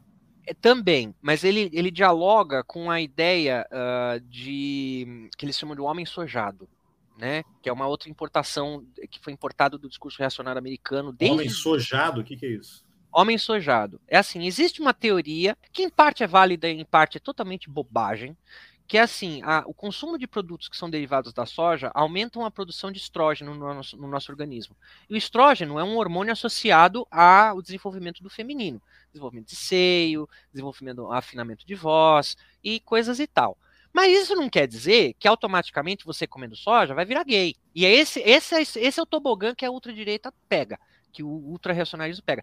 Comer soja, então, sojado, é esse pessoal que come soja que é liberal, que é vegano, porque vegano é tudo fraco, porque come soja, e é o Soros que está fazendo soja no mundo. Entendeu? Tobogã? E esse masculinismo é outro, é outro apetinho porque é uma palavra que essa galera usa para definir essa galera sojada, etc e tal, ou para ir contra a favor, a, entendeu? Então, nesse post, além de homofobia, você tem um ligeiro, um, apitinho bem suave, assim, ó, tá vendo? Eu tô falando com vocês. Sem falar aqui, né? Etc, etc, etc. Exato. 70 mil pessoas pela maconha em São Paulo ao mês, zero pessoas em São Paulo pela Eletrobras hoje. Essa é a esquerda que você quer? Quer dizer, isso aqui ele fechou com Bolsonaro, né? Fechado com Bolsonaro. É. Então, você lembra que no começo da nossa conversa eu dissera que o meu berço foi de uma ex-freira e um, e um comunista stalinista, que era do Partidão, foi vereador, meu avô. É, a gente tinha comentado antes de começar a gravar, as pessoas não estavam ah, sabendo. Sim, é, então, que, é. que, o comunista desencaminhou a freira e ela abandonou é. a igreja. E, exatamente. E assim, é, por que, que eu estou dizendo isso? Porque esse é um lado mais reacionário da esquerda. A esquerda também pode ser reacionária. Por isso que eu gosto do termo ultra-reacionário, porque não é a ideia da ferradura, aquela teoria furada. Mas, assim, reacionários da esquerda existem. E eles podem se tornar ultra-reacionários. Não foi essa esquerda aí que derrubou a bicicleta? Foi, exatamente, o pessoal da Soberana. A juventude da Soberana que ficou lá insensada com o negócio foi lá e denunciou em massa. Então, assim, quando ele faz esses termos aí, ó, essa esquerda com aspas que você quer, ele está dialogando com a esquerda, falando, ó, ó, pessoal da esquerda reacionária, você tá vendo essas esquerda frouxa, essas esquerda maconheira? É isso que você quer da esquerda? É, e aqui Porque... ele já puxa o nacionalismo. Zero vão defender, não vão, não vão defender a Eletrobras, ele está indo em várias, vários pontos. É isso, pegou a visão, é isso aí. E ainda, e ainda só, só para fechar, né, com, com, chave de ouro essa, esse argumento, gente. Tá vendo como em um, um, um tweet, um comentário curto, ele consegue dialogar com o público nacionalista, com o público reacionário da esquerda e consegue trazer para a órbita dos algoritmos e das redes dele. Não, inclusive religiosos, né? Gente que é contra droga. Sim, sim, um cristão conservador, que é nacionalista. Pesquisadora. Ah, é, ah essa é, é da Letícia. É, um, é, Usando camisa e colar satanista na foto. Perdeu a conta no Twitter depois de uma vida de calúnia e difamação. Aí só uma outra coisa, olha que nefasto isso, tá? Para você que está nos ouvindo, uma vida de calúnia e difamação. Se você for acompanhar o site da Letícia, né, o Coyote, você tem artigos brilhantemente escritos e muito bem fundamentados com fonte daquilo que ela está propondo dentro do artigo. Não, ela inclusive, o artigo dela, o, o Coyote, é citado, está em bibliografia, acho que é do sobre o tradicionalismo, né? A maior ah. autoridade tradicionalismo no mundo, ou uma das maiores, em que cita ela é citada lá, né? É, é uma... E aliás é bom que você citou, porque lembra que naquele outro, naquele outro post que nós víramos, ele fala, ah, é porque a bicicleta da, da Raid, não sei o que, da Rose e tal, porque essa galera trabalha com isso, eles tentam abafar, criticar. É o, o Mark Sedgwick contra o mundo moderno. Aí. Eles tentam descreditar ao máximo aqueles que jogam luz no projeto deles. Eu provavelmente daqui para frente também vou ser perseguido na rede, espero que não seja processado, porque eles fazem isso. É a tática deles, né? É silenciar. Intimidação, intimidação. intimidação. Bom, daqui a gente avança para outra lâmina ou, ou para ah, algum fio? A gente pode ir agora, já que o próximo fios tá ali, ali né? é, já que o próximo é aquele, a gente pode falar do, do danielismo, do Daniel e do danielismo. E... Ah, esse é muito bom, esse é muito bom. Esse é um Opa, que aqui já, já entra um outro personagem aqui. Que, que esse, tá todo mundo eriçadinho hoje. Aí tem um. Você botou um print aqui de um diálogo entre o Gustavo Castanhol, PM, Partido da Maconha, lançou um novo Ele Não. Agora contra o Ciro. Acho que segundo turno acaba de sorrir para nós. Aí Rafael Machado Não sei se é uma conversa isso. Não, é, deles, então, não. vamos deixar claro uma coisa para quem não tá vendo. Não é uma conversa entre eles. Ah, tá. Você jogou assim- vários prints aqui. É, eu, eu sigo num, num outro lugar, eu sigo indivíduos que são interessantes serem seguidos, né? E E, aí, você, você, como é do Infox, está bloqueado por eles. ou eu bloqueei ou eu tô bloqueado. Castanho me bloqueou depois que eu denunciei ele é, é, publicamente no Twitter e quando eu mandei o inbox para ele, ele me bloqueou do, do Facebook e do Twitter. Ele te outros eu- cancelou. Me cancelou. cancelou. Agora, então, assim, essas pessoas que estão aqui, que são Gustavo Castanho, Rafael Machado e Felipe Quintas, eles se conversam entre si às vezes, tá? Mas É um esses trio- três no post, Trio de respeito, hein? Uma tríade. tríade de respeito. Felipe Quintas é o cara, para quem não lembra, porque já faz um tempo que nós estamos falando aqui, Felipe Quintas é o cara que fala da pauta anti-LGBT, demoníaca, não sei o quê. Rafael Machado é um dos líderes da Nova Resistência, cujo amigo foi preso, o Hauser, não sei, não lembro o nome agora, é o cara que foi preso eh, com coisa de nazismo e associação com nazismo no, no Sul. E o Gustavo Castanhon é essa figura que nós estamos escrevendo agora. Tá? Essas três pessoas estão nesse print que nós estamos vendo aqui. O Hauser não é aquele que foi expulso da universidade lá, da Federal do Rio Grande do Sul? Sim. E a Letícia tem muito mais informação sobre isso, sobre ele, do que eu. Né? Uhum. Então não vou descrever muito aqui. Então a gente tem esse print, Gustavo Castanhon falando sobre o Ciro, que é de se esperar, a partir da maconha, não sei o quê. Depois o Rafael Machado, que é esse, esse representante do, do, da NR. E agora, Carlos, diga aí, o que, que o Rafael Machado diz sobre o Ciro? Ciro Gomes acordou para uma série de problemas políticos fundamentais. Muito tarde para essas eleições? Sim, mas antes tarde do que nunca. E a disputa por 2026 já começou. Esse teu sua postagem aqui é do dia 26 de setembro, agora há poucos dias. Praticamente E coincide, coincide assim, o, o Ciro ele entrou numa radicalização, aí começou a falar de Jorge Soros financiando, atacou identitarismo, falou que aborto é pauta da esquerda festiva, alguma coisa assim. E teve alguém que comentou no Twitter realmente, o Ciro sabe que, que não, ele está aí só para cumprir tabela, mas é a campanha de 2026, é exatamente isso que está aqui nessa postagem. Aí o Felipe Quintas fala: agora que Ciro finalmente descobriu quem são e sempre foram os tropicanalhas, está na hora dele levar a mensagem trabalhista a quem realmente precisa dela. Os pobres e remediados dos subúrbios e do interior, que, ao contrário do Be- Beautiful People, aí vai seguir aqui a, a thread dele, né? Então, veja, gente, o que, que tem em comum agora? Veja, a NR e a Sol da Pátria não são partidos. E eles não têm partido, tá? Eles são organizações. Eles estão em partidos. Eles estão em partidos. E essa é a tática do entrismo. Como eles não têm partido, eles entram nos partidos, eles tentam trabalhar a militância para o entorno deles, e quando tem eleições dos partidos para eleger líderes locais, regionais, candidatos, eles tentam enfiar gente que tem a ver com o discurso deles. É o que o PCC faz. É o que a Não foi organização você que, fazem. que compartilhou, foi você que colocou um candidato no Rio de Janeiro? Não, foi o, o Judes, um candidato no Rio de Janeiro, da acho que é União Brasil, candidato da Soraya Tronic, que ele fala abertamente apoio da nova resistência, obrigado pelo apoio da nova resistência. Quer dizer, é um cara ligado a um grupo de é, ultra-reacionário que abertamente está. é, E aí me remeteu, lógico, aos Estados Unidos, aquela, alguns já parlamentares republicanos, tem aqui do QAnon, né? Uhum. Aquele grupo conspiracionista de teoria da conspiração que tem uma bancada agora no Congresso americano. Então, e, e foi fundamental você falar isso. Porque lembra que nós comentáramos isso é uma estratégia global. Eles usam do mesmo modus operandi. O que o Anon, ele, ele só se infiltrou na política republicana porque o diálogo, o, o republicanismo dos republicanos lá dialogam com os mesmos signos dessas pessoas. E por esse circuito de afetos, os indivíduos vão se interconectando. Psicanálise para ajudar a explicar aqui. Pelos círculos de afeto, eu gosto de algo, você também, pô, legal, a gente tem coisa para compartilhar juntos. Aí, ó. Ah, e esse outro cara aqui, cadê, ó? Eu tô, quem não está vendo, eu estou mostrando o livro do Freud aqui, que eu ainda não li, uma falha de caráter, que é Psicologia das Massas e Análise do Eu. E esse aí que você está mostrando, qual é? Esse daqui é outro cara que fala muito de fascismo. Esse livro não é de fascismo, mas é Psicopatologia e Sociologia da Vida Sexual do Wilhelm Reich. Mostra de novo aí, que eu vou botar a tela cheia. Tá? Esse daqui ele não trabalha. e Sociologia da Vida Sexual. É, esse daqui não fala a respeito do que nós estamos falando aqui, é o, é o que está na minha mão aqui, que é a minha estante, tem uma estante aqui em cima. Mas o Reich, uh, o Wilhelm Reich, ele tem um, te- um livro só sobre como funciona a psicologia do fascismo, que é totalmente contemporâneo. Eu não lembro o nome do livro agora para dizer, mas se vocês procurarem Wilhelm Reich, na fascismo, tá? O livro é encontrável, dá para você achar até de graça na internet. É. E, e, então, e, aqui, se você quer comentar algo mais desse. desse não, o Rafael Machado é essa figura, o Rafael Machado é essa figura, o Quintas é essa figura, eles estão dialogando com o público cirista, por quê? Porque eles querem ter um partido para chamar de seu, tudo indica. E eles já têm essa, essa quase organicidade dentro das franjas da militância cirista, aproveitando a massa que é despolitizada e que vai acabar comp comprando o discurso deles de nacionalista, várias aspas, e de trabalhista, várias aspas. Bom, aqui o tal do Luffy, né, o Lucas Felipe, que você mencionou agora há pouco. Olha só que orgânica essa turminha boa do dever da esperança, né? O pronunciamento do Ciro à Nação fez meu tio lulista decidir pelo voto útil no Ciro agora de manhã. é voto útil para o Bolsonaro ganhar? Não estou entendendo.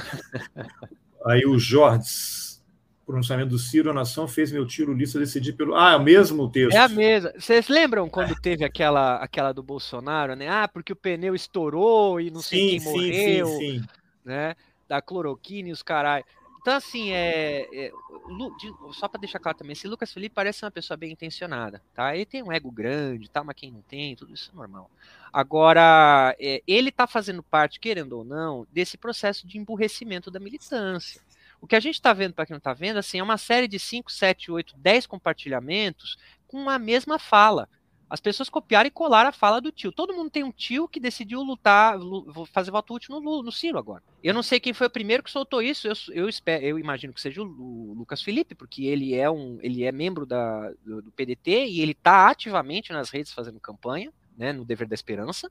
E aí você se pergunta, mas como é que isso aí ficou orgânico desse jeito? É estratégia, é tática, é robô? O que que é? Porque a pessoa resolveu copiar e colar, falou: "Ah, legal, eu vou fazer isso para militar". E se está fazendo isso de novo, é falta da, é, é, erro da própria é erro da própria base, porque um partido devia orientar não fazer isso. Mas quando você pega um bando de gente que não tem, que não tem, não é criticamente, não é politicamente crítico, você tem esse tipo de coisa acontecendo na militância. E esse aqui, entramos nesse agora?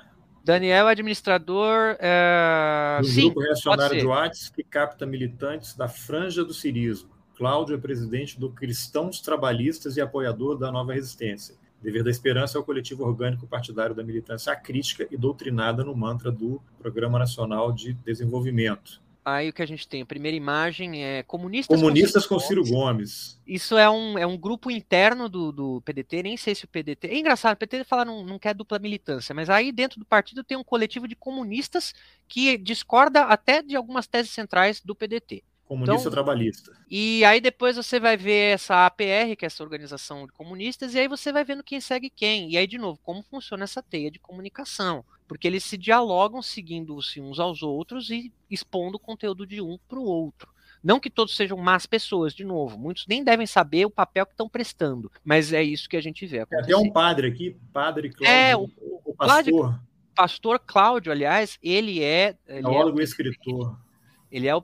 É, não, desculpa, diretor de comunicação da prefeitura, ó, presidente nacional questão dos trabalhos do PDT, que é, um, é uma, eu vou chamar de facção, é uma facção interna do PDT. Ele é diretor de comunicação social da prefeitura de São Gabriel, Rio Grande do Sul.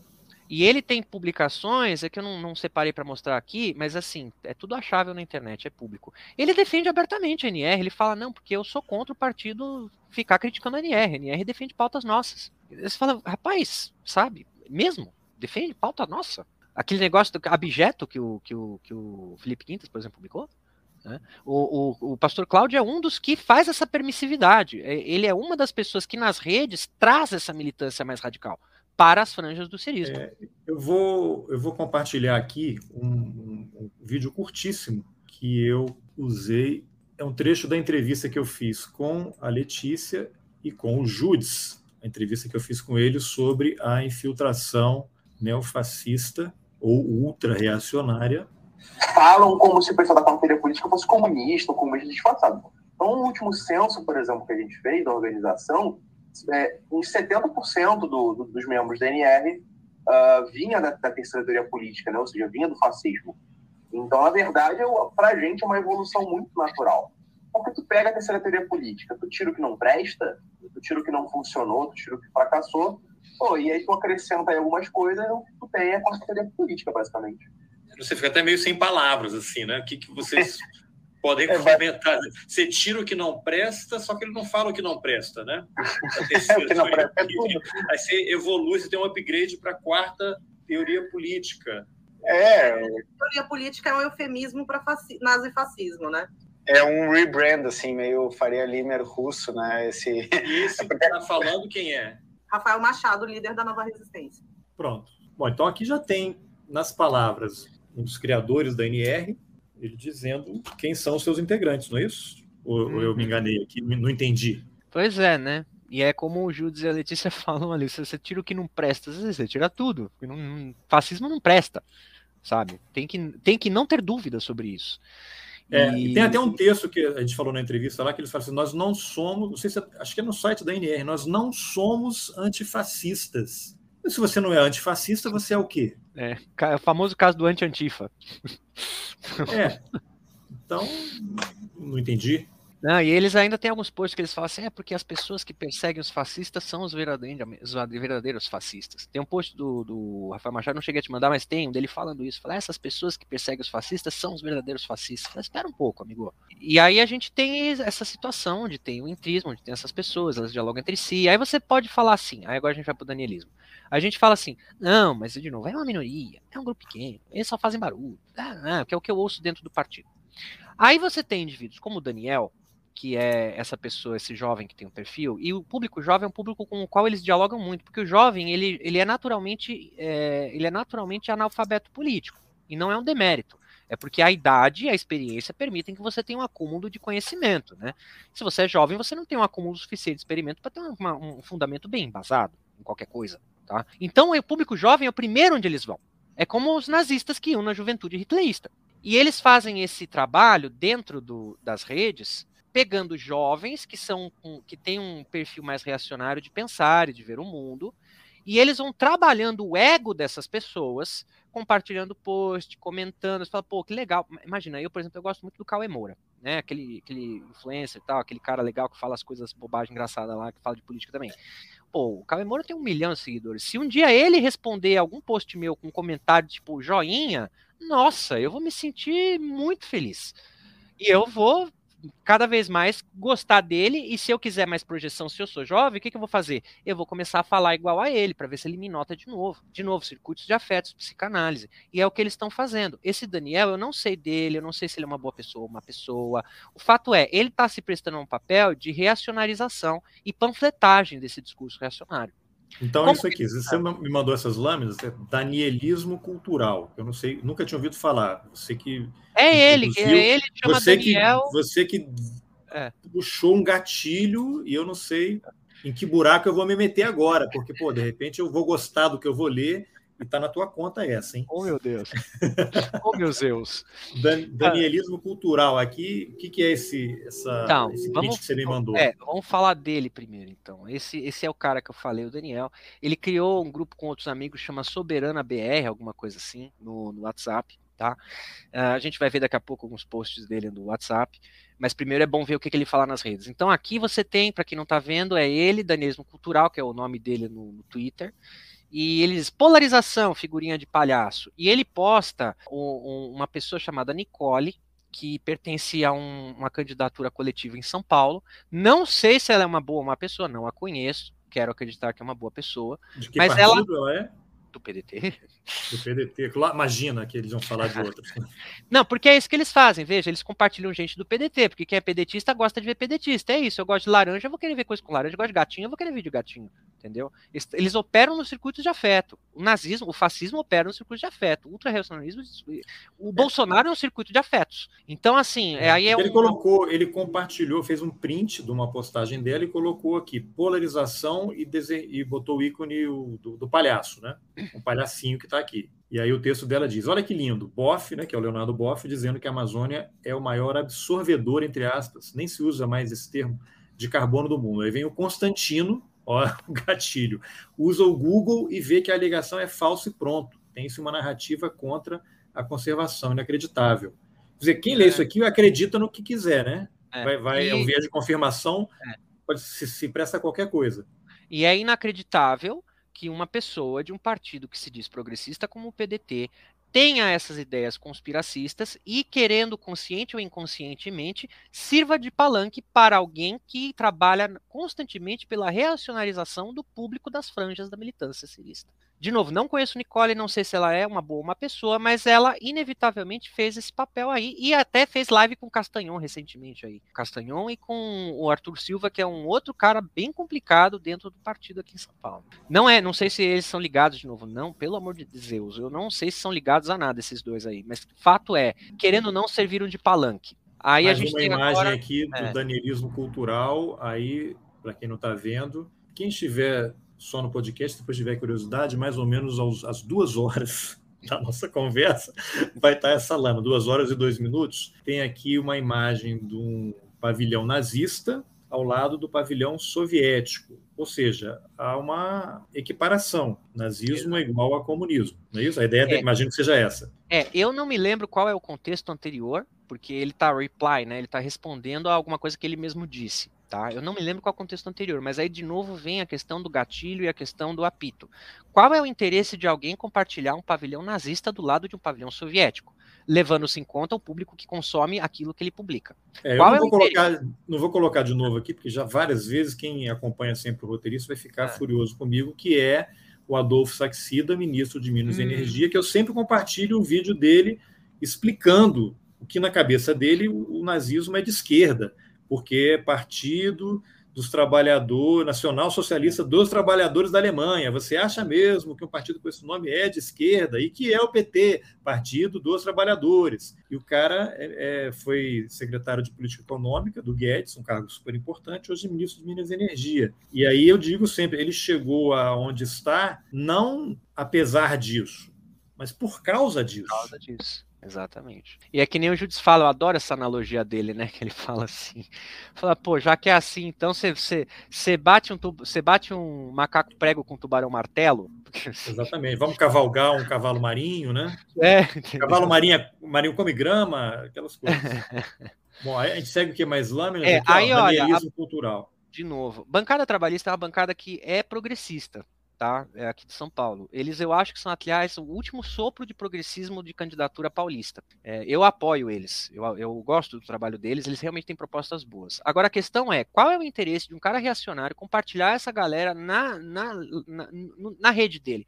Se não é trazer as pessoas que têm contato com a bancada para ver o conteúdo dele. É, aqui, só para quem não está vendo, são duas fotos, uma em cima da outra, que o Danielismo Cultural retuitou da bancada trabalhista de São Paulo. O post original é Irmãos e Irmãs, está acontecendo. Aí a foto de um caminhão com uma faixa na carroceria inteira dizendo Bolsonaro te enganou, e na foto de baixo é um outro caminhão com a faixa R$ 7,00 o litro do diesel do Bolsonaro. Então veja. Uma coisa, isso, boa, uma coisa boa que é contra o Bolsonaro, né? Nesse caso isso, é bom. eu quero falar agora. É uma crítica válida e totalmente positiva que a bancada fez. Aí vem esse cara, pega a postagem deles, compartilha, como dizendo: olha, eu concordo com essa galera, vem comigo, vem seguir o resto das coisas que eu falo, siga-me para saber mais. Não é isso que a gente faz no Twitter, no Facebook, a gente compartilha coisas e atrai o público pra gente.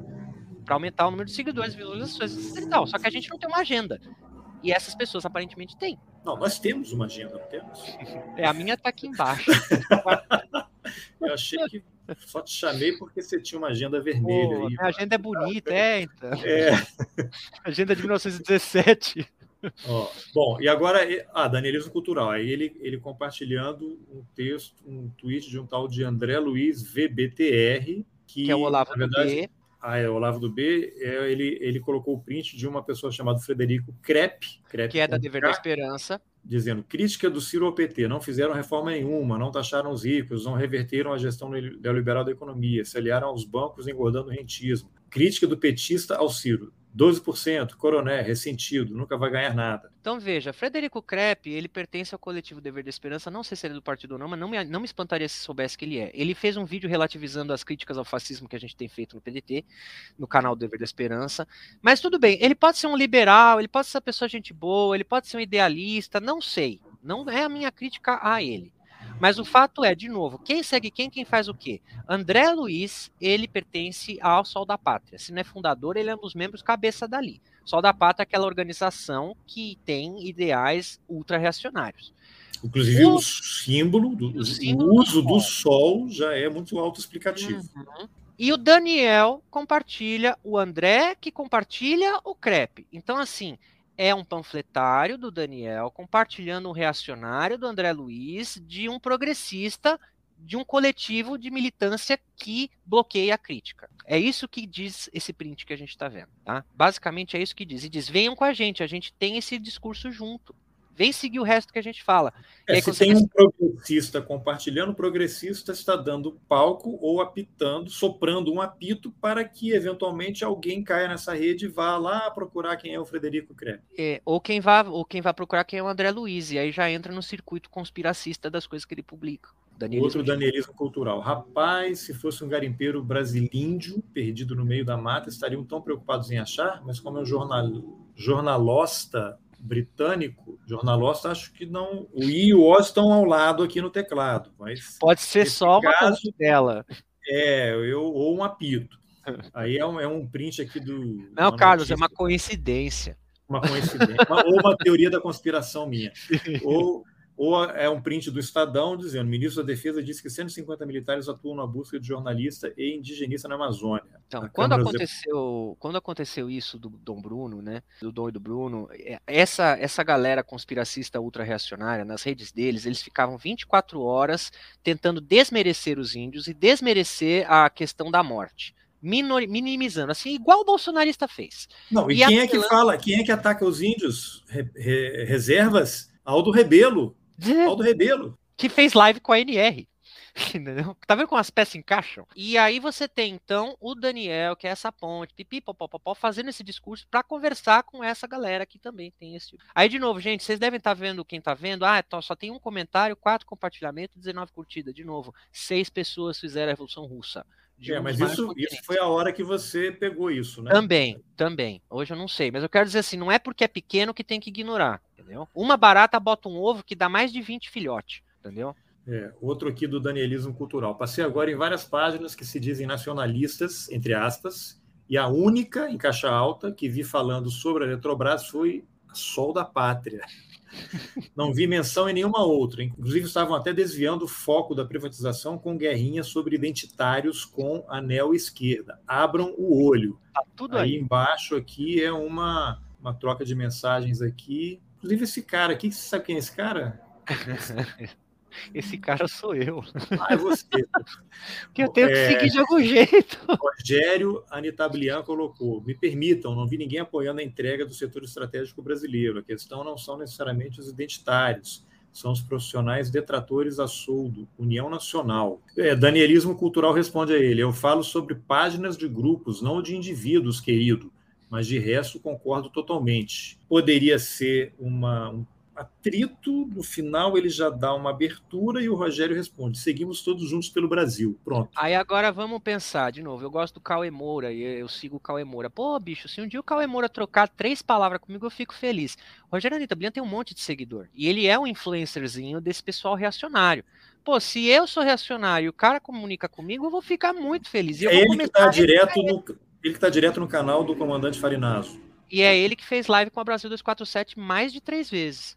E com o Dugin. E com o Dugin, e com o Aldo, e com um monte de gente dessa teia. Tá? O Anitta Blian, ele é uma das pontes, só que assim, o Anitta Blian, ele não, ele não usa tanto apito, só que ele usa um discurso que atrai um público, que é o discurso do militar, militarista, estratégias de guerra, geopolítica. Então, pô, você tem interesse nisso, você segue o cara. Aí você guerra híbrida. Guerra híbrida. E aí você vai seguindo o cara e ele vai compartilhando ou conversando com outras pessoas. Aí você vai seguindo com quem ele conversa. E o algoritmo está operando lá, tá no Twitter e tal. A gente vai ver o Blian depois. Farinazo. Ó, Farinazo, 2022. Farinazo que acho que suspendeu o programa porque é candidato. A situação deve ser parecida com a do Brasil. Os líderes das facções devem dar ordens de dentro dos presídios e, no caso de lá, eles não querem ficar com fome.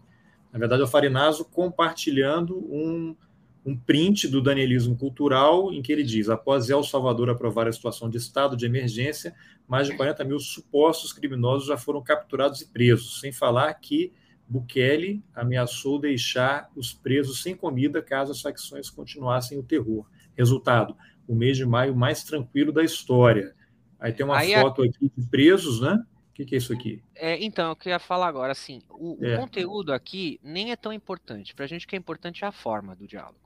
Você hum. tem, então, esse jovem reacionário que pode ser uma boa pessoa, não sei, mas ele tem um discurso reacionário que dialoga com reacionários e que é compartilhado por alguém que a gente sabe que tem. Que, alguém não, porque essa aqui é, é, é apoio Farinaso, né? Então supostamente não é do Farinaso, é de alguém. Ah, é o apoio, desculpa, é. eu vi errado aqui, é. corrigindo. Então, então, assim, você tem o quê? Você tem um circuito de afeto se formando.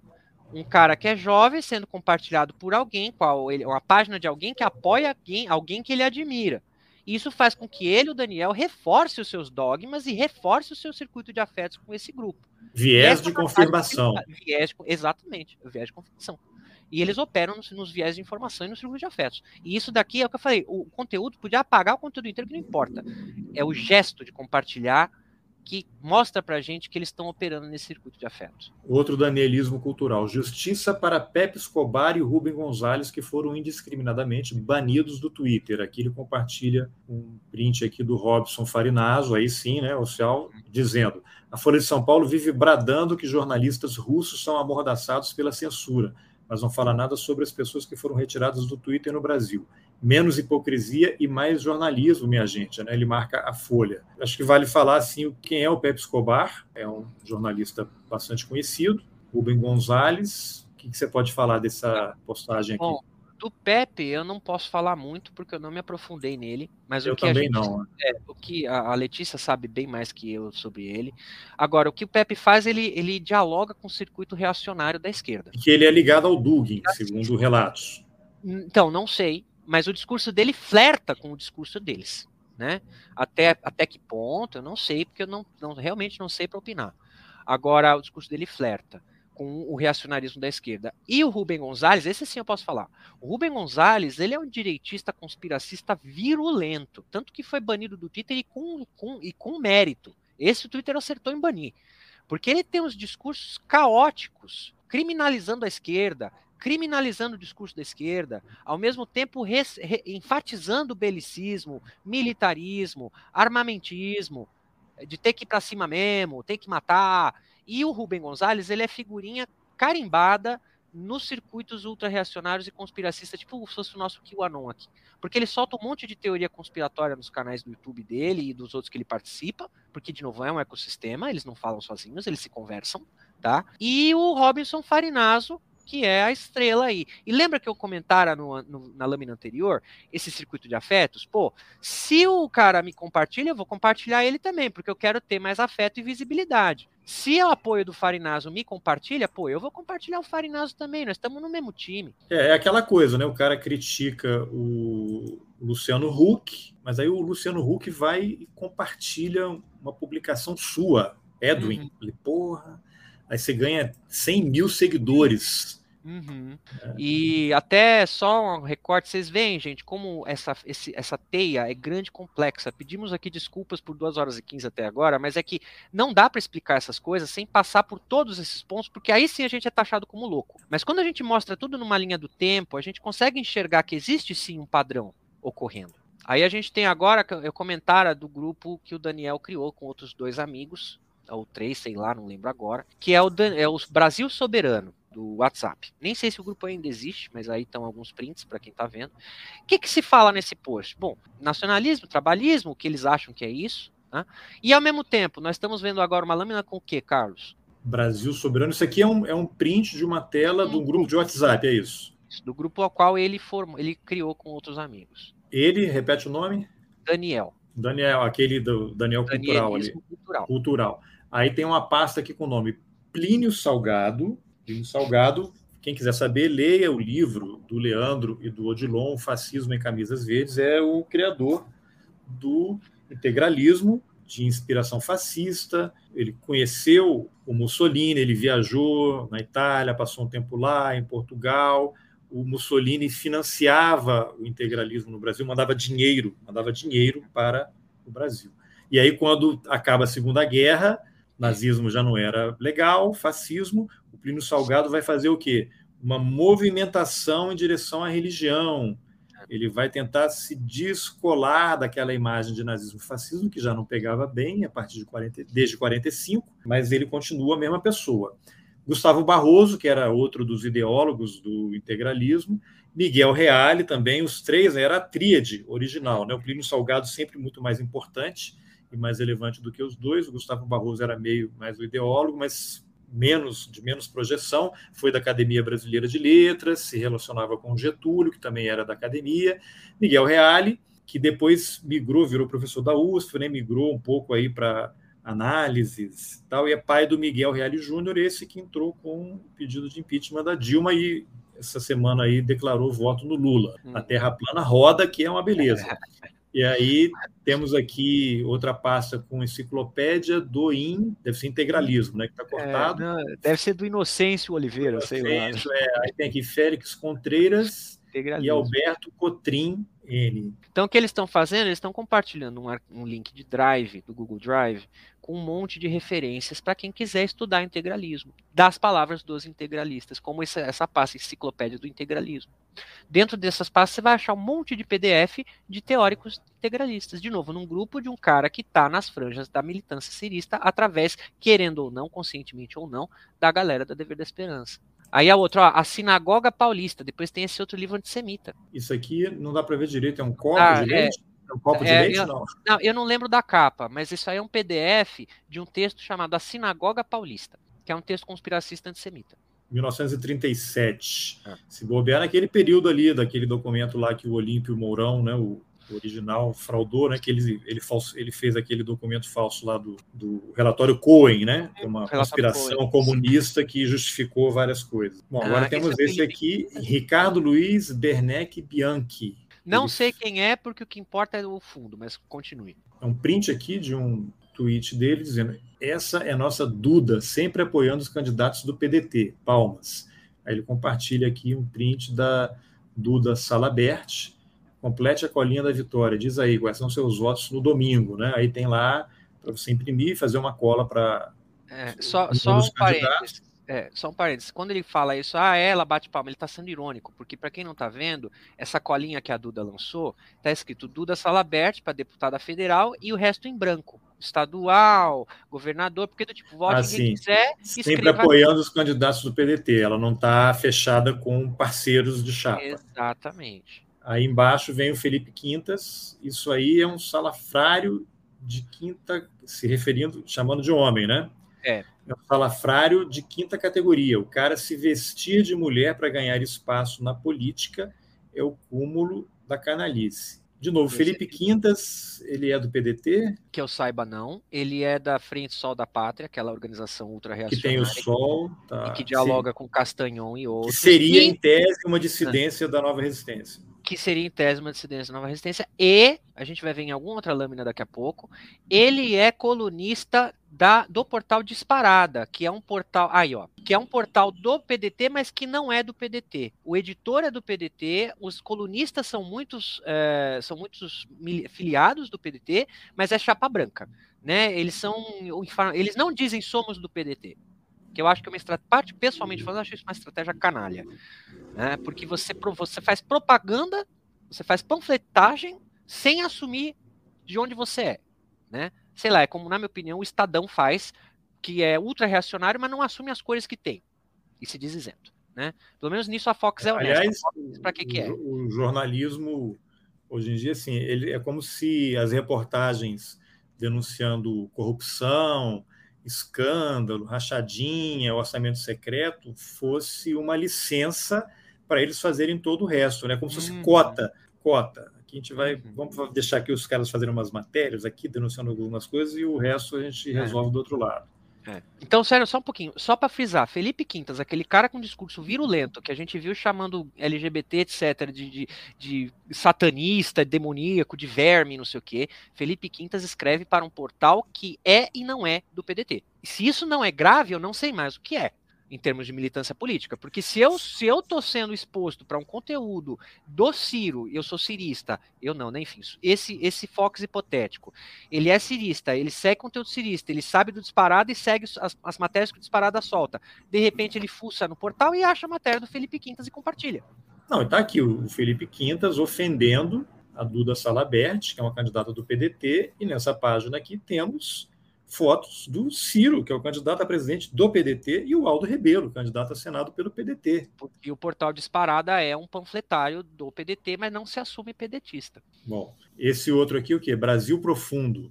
É, aí a gente começa a ver, é esse e mais alguns outros que talvez apareçam na sequência, que é assim, esse ecossistema deles, ó, o trabalhista, esse ecossistema deles conta com diversas páginas de militância cirista, eu não sei quem são os administradores, mas que além de dialogarem entre si, se recompartilham e levam o discurso para o reacionarismo, por signos comuns, palavras-chave e apitos de cachorro. Tá? Vamos voltar só para esse primeira via rapidinho, Carlos, que eu quero falar dele. Ó, Esse? isso. A primeira via, então, é, um, é uma página é, supostamente progressista, supostamente pró-Ciro, supostamente pró-trabalhismo, nacionalismo. E aí você vai ver quem, quem são os seguidores, quem segue, quem é seguido. Catarina Leiroz, que é uma membra da Nova Resistência, tá? e que é, eu não sei se ela está respondendo inquérito, alguma coisa assim, mas eu acho que tem alguma coisa nisso, não, não sei. E o Rogério Anitta Blian, que é esse cara que faz a ponte, pipipi, papapá. Bom, aqui ela já se apresenta, né? Ela já, inclusive no perfil, ela diz que é esposa do jornalista Lucas Leiroz, divulgadora da quarta teoria política no Brasil. Do Dugin. Alexander Dugin. Brasil Profundo é outra página que também opera nessa lógica da linguagem. Né? Ela também vai postar coisas pró pró-Aldo, ela também vai compartilhar páginas, vamos dizer assim, ciristas, páginas de militância progressista, para se validar e para entrar no discurso virtual dessas militâncias. E aí você pega a dever da esperança que se vê alguma coisa dessa, você denuncia e fala, não, fica quieto, isso é bobagem, vamos discutir isso depois, isso não importa. É, inclusive aqui, ela, ele, né, nesse print aqui, é momentos em que o carniceiro John Kerry divulgou as intervenções militares nos Estados Unidos, Síria, Líbia, no Afeganistão e no Iraque. As ONGs estão legitimando a mesma coisa no Brasil. Bando de canalhas. E aí aqui tem um print da Sônia Guajajara quando ela se encontrou com John Kerry, secretário do Estado americano, para denunciar a omissão do Estado brasileiro na busca pelo Bruno e do Dom Phillips no Vale do Javari. Aqui esse outro é acu... Brasil Profundo também acusa um governante eleito pelo voto popular no exercício do cargo de ataque à democracia. É Bolsonaro que ele está falando, né? Está defendendo o Bolsonaro. Enquanto se, bom, Guararapes, né? Exército enquanto se normalizam que magistrados não eleitos por ninguém façam tudo o que bem entenderem com o apoio da mídia, lobistas e ONGs. O lavajatismo correu à esquerda. Quer dizer, tem tanta bobagem nisso aqui, é.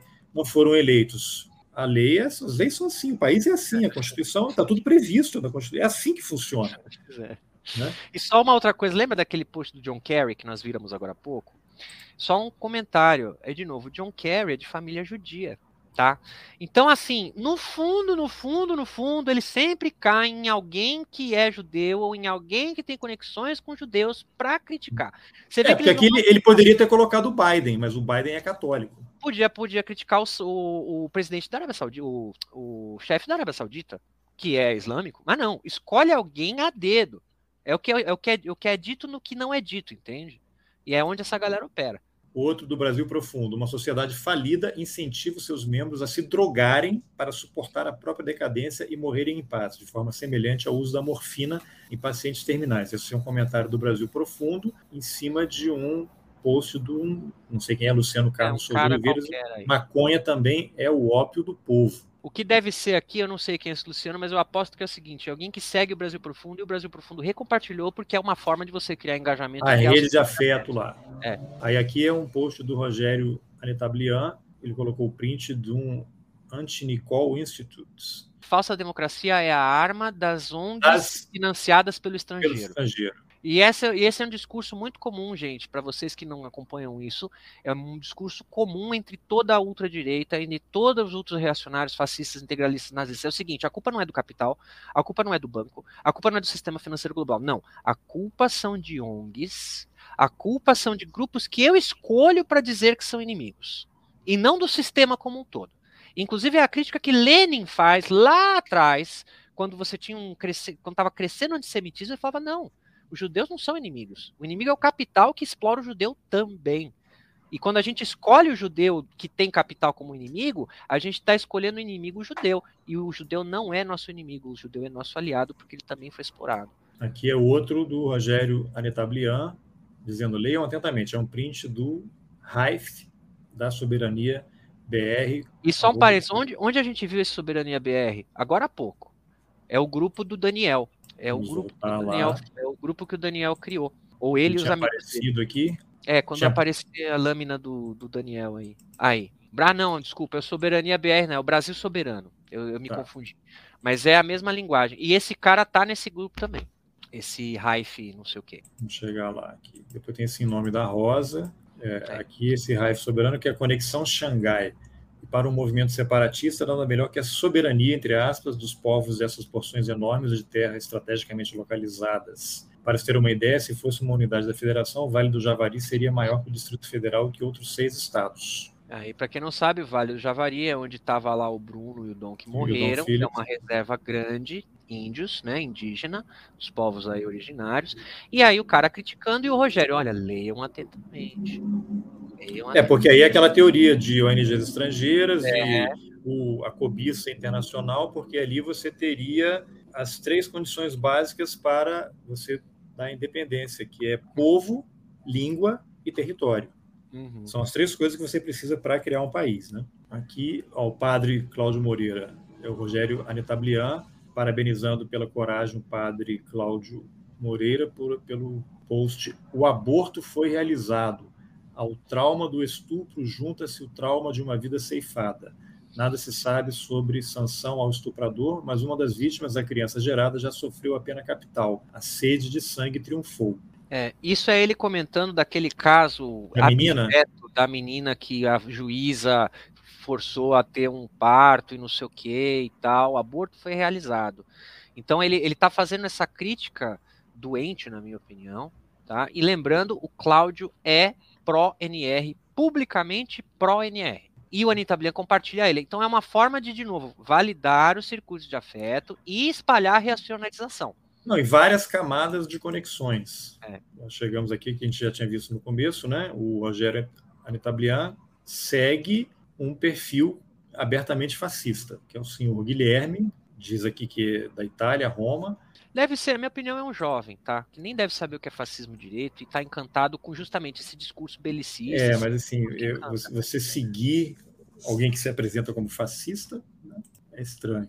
Pois é. Acho que era essa aqui isso aqui, hein, que a gente não falou ainda, em nome da Rosa, é, que é isso? Esse é muito bom, porque assim, esse coletivo em nome da Rosa, ou essa pessoa, não sei, eu não sei de fato se é uma pessoa reacionária ou não, ou se ela está sendo, sendo usada de instrumento para isso.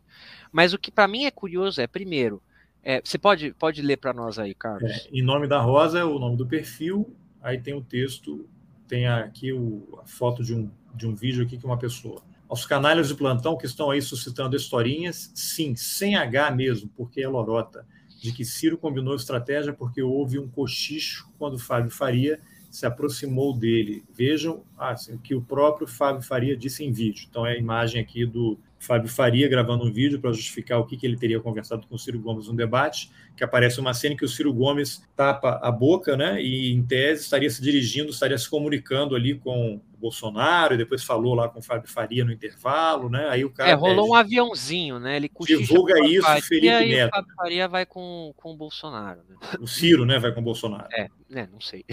Mas, é. não, o que aconteceu no debate foi isso, né? O, o Fábio Faria e o Ciro cochichou no ouvido do Fábio Faria alguma coisa, e o Fábio Faria sai e ele vai direto pro Bolsonaro e cochicha alguma coisa no ouvido do Bolsonaro. Então foi um telefone sem fio ali. Isso. Isso. ah, volta, o... volta, só mais um pouco, desculpa, Carlos, porque aí, depois disso. Quem ele marca.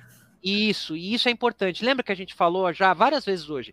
Eles usam essa tática, eles vão marcando pessoas para terem acesso ao post, recompartilharem e retransmitirem, e para as pessoas que veem o post poderem seguir essas pessoas. É, lá em cima ele tinha marcado o Felipe Neto. Já no é, mas é, é para cutucar o Felipe Neto. Sim, né? não, para provocar. De repente o cara é. compartilha, comenta. É. E aí embaixo tem, bom, um monte de gente, não vou falar de todas, mas algumas que vale a pena ver. A Primeira Via, que é uma dessas páginas que a gente viu que compartilha coisa reacionária e entra na militância. A Juliana Brizola, que é, enfim, a Brizola, né? Mundo sabe ali. Daniel BR, Daniel BBR, que é o Daniel do Danielismo. Daquela, daquele, daquele grupo que Sim. compartilha integralismo. Arte da Guerra, que é o Farinazo. Aldo, Aldo Rebelo, Ciro Gomes, porque é campanha, e as outras ali, o Calbo Dalciolo, Ciro São Paulino e tal e tal. Mas assim, essas pessoas que eu acabo de dar destaque, por que, por que, que se marcam especificamente essas pessoas aqui? Se não para divulgar e para fazer essas pessoas terem acesso para também compartilhar e retransmitir nas suas redes. Então, de novo, eu não sei se o nome da Rosa é reacionário ou não. O fato é que está se prestando um papel de, de, de, de caixa de maçã para o cara ir na praça berrar. Né? E aí é quem a nome da Rosa, é, quem segue a nome da Rosa, né? E... É, Danielismo cultural, pessoal da SNR. Tigrinha pelo PND. É, aqui não, veja, não são, desculpa, de novo, pelo amor de Deus, gente, aqui não é acusação, não é apontar dedo na cara, Claro. tá? E aqui não são todos que são envolvidos com. Não. Aqui o que importa pra gente são danilismo cultural e o camarada Bruno lá embaixo. O camarada Bruno recente, ele, ele é, ó, o que que ele é, Carlos? Conselho, ele é História, Universidade Federal de Pernambuco, Nova Pátria, organização é- é nacio- nacionalista e conselheiro da Fundação Leonel Brizola, editor do jornal A Pátria, Estudos da China e da RPDC. é a República Popular da Coreia. Mas o que nos importa aqui, ele é conselheiro da Fundação Leonel Brizola, que supostamente deveria fazer a consciência política da base do PDT, e o camarada Bruno, pelo que se sabe, é da NR. E ele está no conselho da Fundação Leonel Brizola, que serve para formar a base da militância do partido. Então, para quem fala de novo, ah, é só meia dúzia. É, mas é meia dúzia bem encaixada. Isso aqui é um print seu, né? É um print que, que isso, um print que eu fiz de quem, quem segue em nome da Rosa. né? E você está seguindo todos esses, você vai, vai deixar de seguir a, a Pri Lopes? Que aconteceu? Não, é que na hora do print, na hora do print o mouse passou isso. Tudo bem. tudo corte. bem. Você não tem nenhum problema com ela? tudo bem. Aqui o Fatos Nacionais. Outra página nacionalista reacionária. Aí ela dialoga com. Incel, Quem é Incel aqui? esse cremalist boy. Incel, Criminalista Boy, católico romano. O Quinto Movimento, que é o Aldo, do Aldo Rebelo, É. né? Felipe Quintas, que já falamos bastante. Eleva Brasil, que é um movimento outra página nacionalista reacionária. pela conciliação e união do povo em prol de um projeto nacional de desenvolvimento. Estado e livre iniciativa trabalham juntos. E o Rogério Anitabliano. Você vê que o Anitta Bian tá em todas. Ele tá em todas. É, a primeira via, né? Fatos nacionais. Acho que eram esses os eram prints esses, aqui, é. né? E o, e o- É que eu não te mandei aí do, do Anitta Blian, mas o Anitta Blian, então, ele dialoga com os outros circuitos. Então, o, o, para quem quiser tiver curiosidade, vai no YouTube, você coloca Rogério Anitta Blian Brasil 247, tem meia dúzia de, de, de entrevista com ele desde 2019, 18, tá?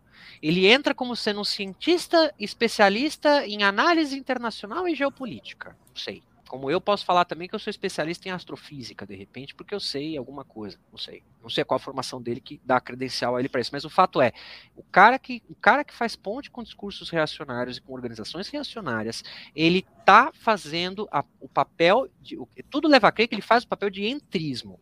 Porque e- através dele as pessoas têm acesso aos outros indivíduos que fazem parte dessa teia. E ele segue e retransmite pessoas que são de interesse para propagandear, de repente, uma agenda. Ao que tudo indica. É. Bom, estamos aqui há 2 horas e 37 minutos e nem começamos né, a, a falar sobre o que interessa, mas eu acho que para uma boa conversa está de bom tamanho também. E não sei, tem alguma coisa aqui que você gostaria de talvez enfatizar para a gente dar um fecho para essa Claro. conversa, talvez chamando atenção assim, para os perigos que tudo isso que a gente acabou de falar representam para a democracia. Por que que, talvez amarrando com uma pergunta final, afinal, por que, que o PDT, na sua opinião, não faz nada? Porque é pragmatismo, ele está atraindo voto, ele está de olho em 2026? Por que, que você não foi punido até agora, expulso do partido? Você tem fotos de alguém que está chantageando? Não sei, o que, que você pode comentar aí sobre isso?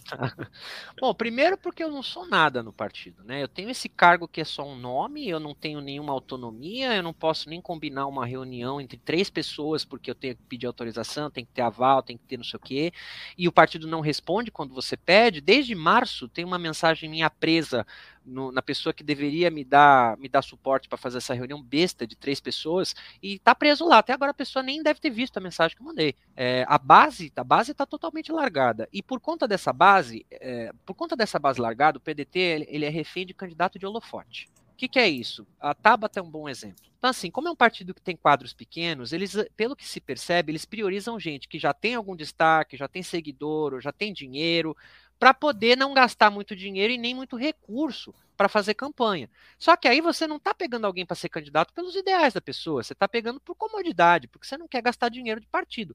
E o PDT é um partido pequeno, né? Então ele também não tem muita verba. Tem que pensar isso. Então é uma estratégia que, na minha opinião, é horrível. Porque você, ao, ao que você não prioriza a sua base e só prioriza gente genérica que tem pouca formação política, você está criando um partido apolítico. Você está criando um partido que não tem fundamento político. Afinal de contas, aqueles que vão ganhar cargo, que vão ganhar comissão, etc. e tal, não tem fundamento crítico sobre aquilo que o partido prega. E aí, pelo contrário, gente como Farinazo, que tem uma visão reacionária e distorcida sobre o que é nacionalismo e trabalhismo, ganha espaço. E uma vez gente como ele e outros que estão em outros partidos vão ter cargo, vão ter dinheiro, e aí vão conseguir praticar o entrismo financeirizado. Porque com certeza o salário de um deputado não é baixo, gente, é mais de 15 mil. Então, com certeza, uma verba dessa vai servir para continuar a panfletagem, porque se de graça, até onde a gente sabe é de graça, se de graça já se faz essa teia, imagina com verba de gabinete. Agora, quanto a, a, ao PDT e ao perigo e etc, e por que, que foi lá e tal, de novo, eu não tenho nada contra. Se eu tivesse, para que, que eu teria entrado? O PDT, ele tem valores muito, muito válidos, na minha opinião, porque assim, de novo, né, eu sou, eu sou anarcocomunista. O pessoal brincava, ah, como é que pode anarcomunista trabalhista? Então, eu acho que é assim. Infiltrado, né? Você se infiltrado. PDT. Daqui a pouco vão dizer isso mesmo.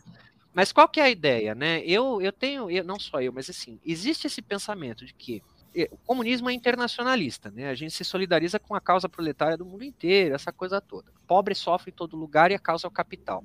Então não faz sentido eu ser inimigo do pobre de lá do outro país, porque eu vou explorar, eu, meu país vai explorar o pobre do outro, né? Tá aqui os haitianos, coitado, que às vezes o cara tem diploma de médico e tá, tá trabalhando de gari. Então assim, isso é uma dinâmica global do capital. Mas assim, já se provou na história que para você ter qualquer processo revolucionário ou até um processo mesmo democrático, eleitoral e tal, que, que mude fundamentalmente, fundamentalmente as bases, a sociedade precisa ter um pouco de identidade nacional. Porque se eu não tenho um mínimo de identidade nacional, como é que eu vou me solidarizar com o outro de fora?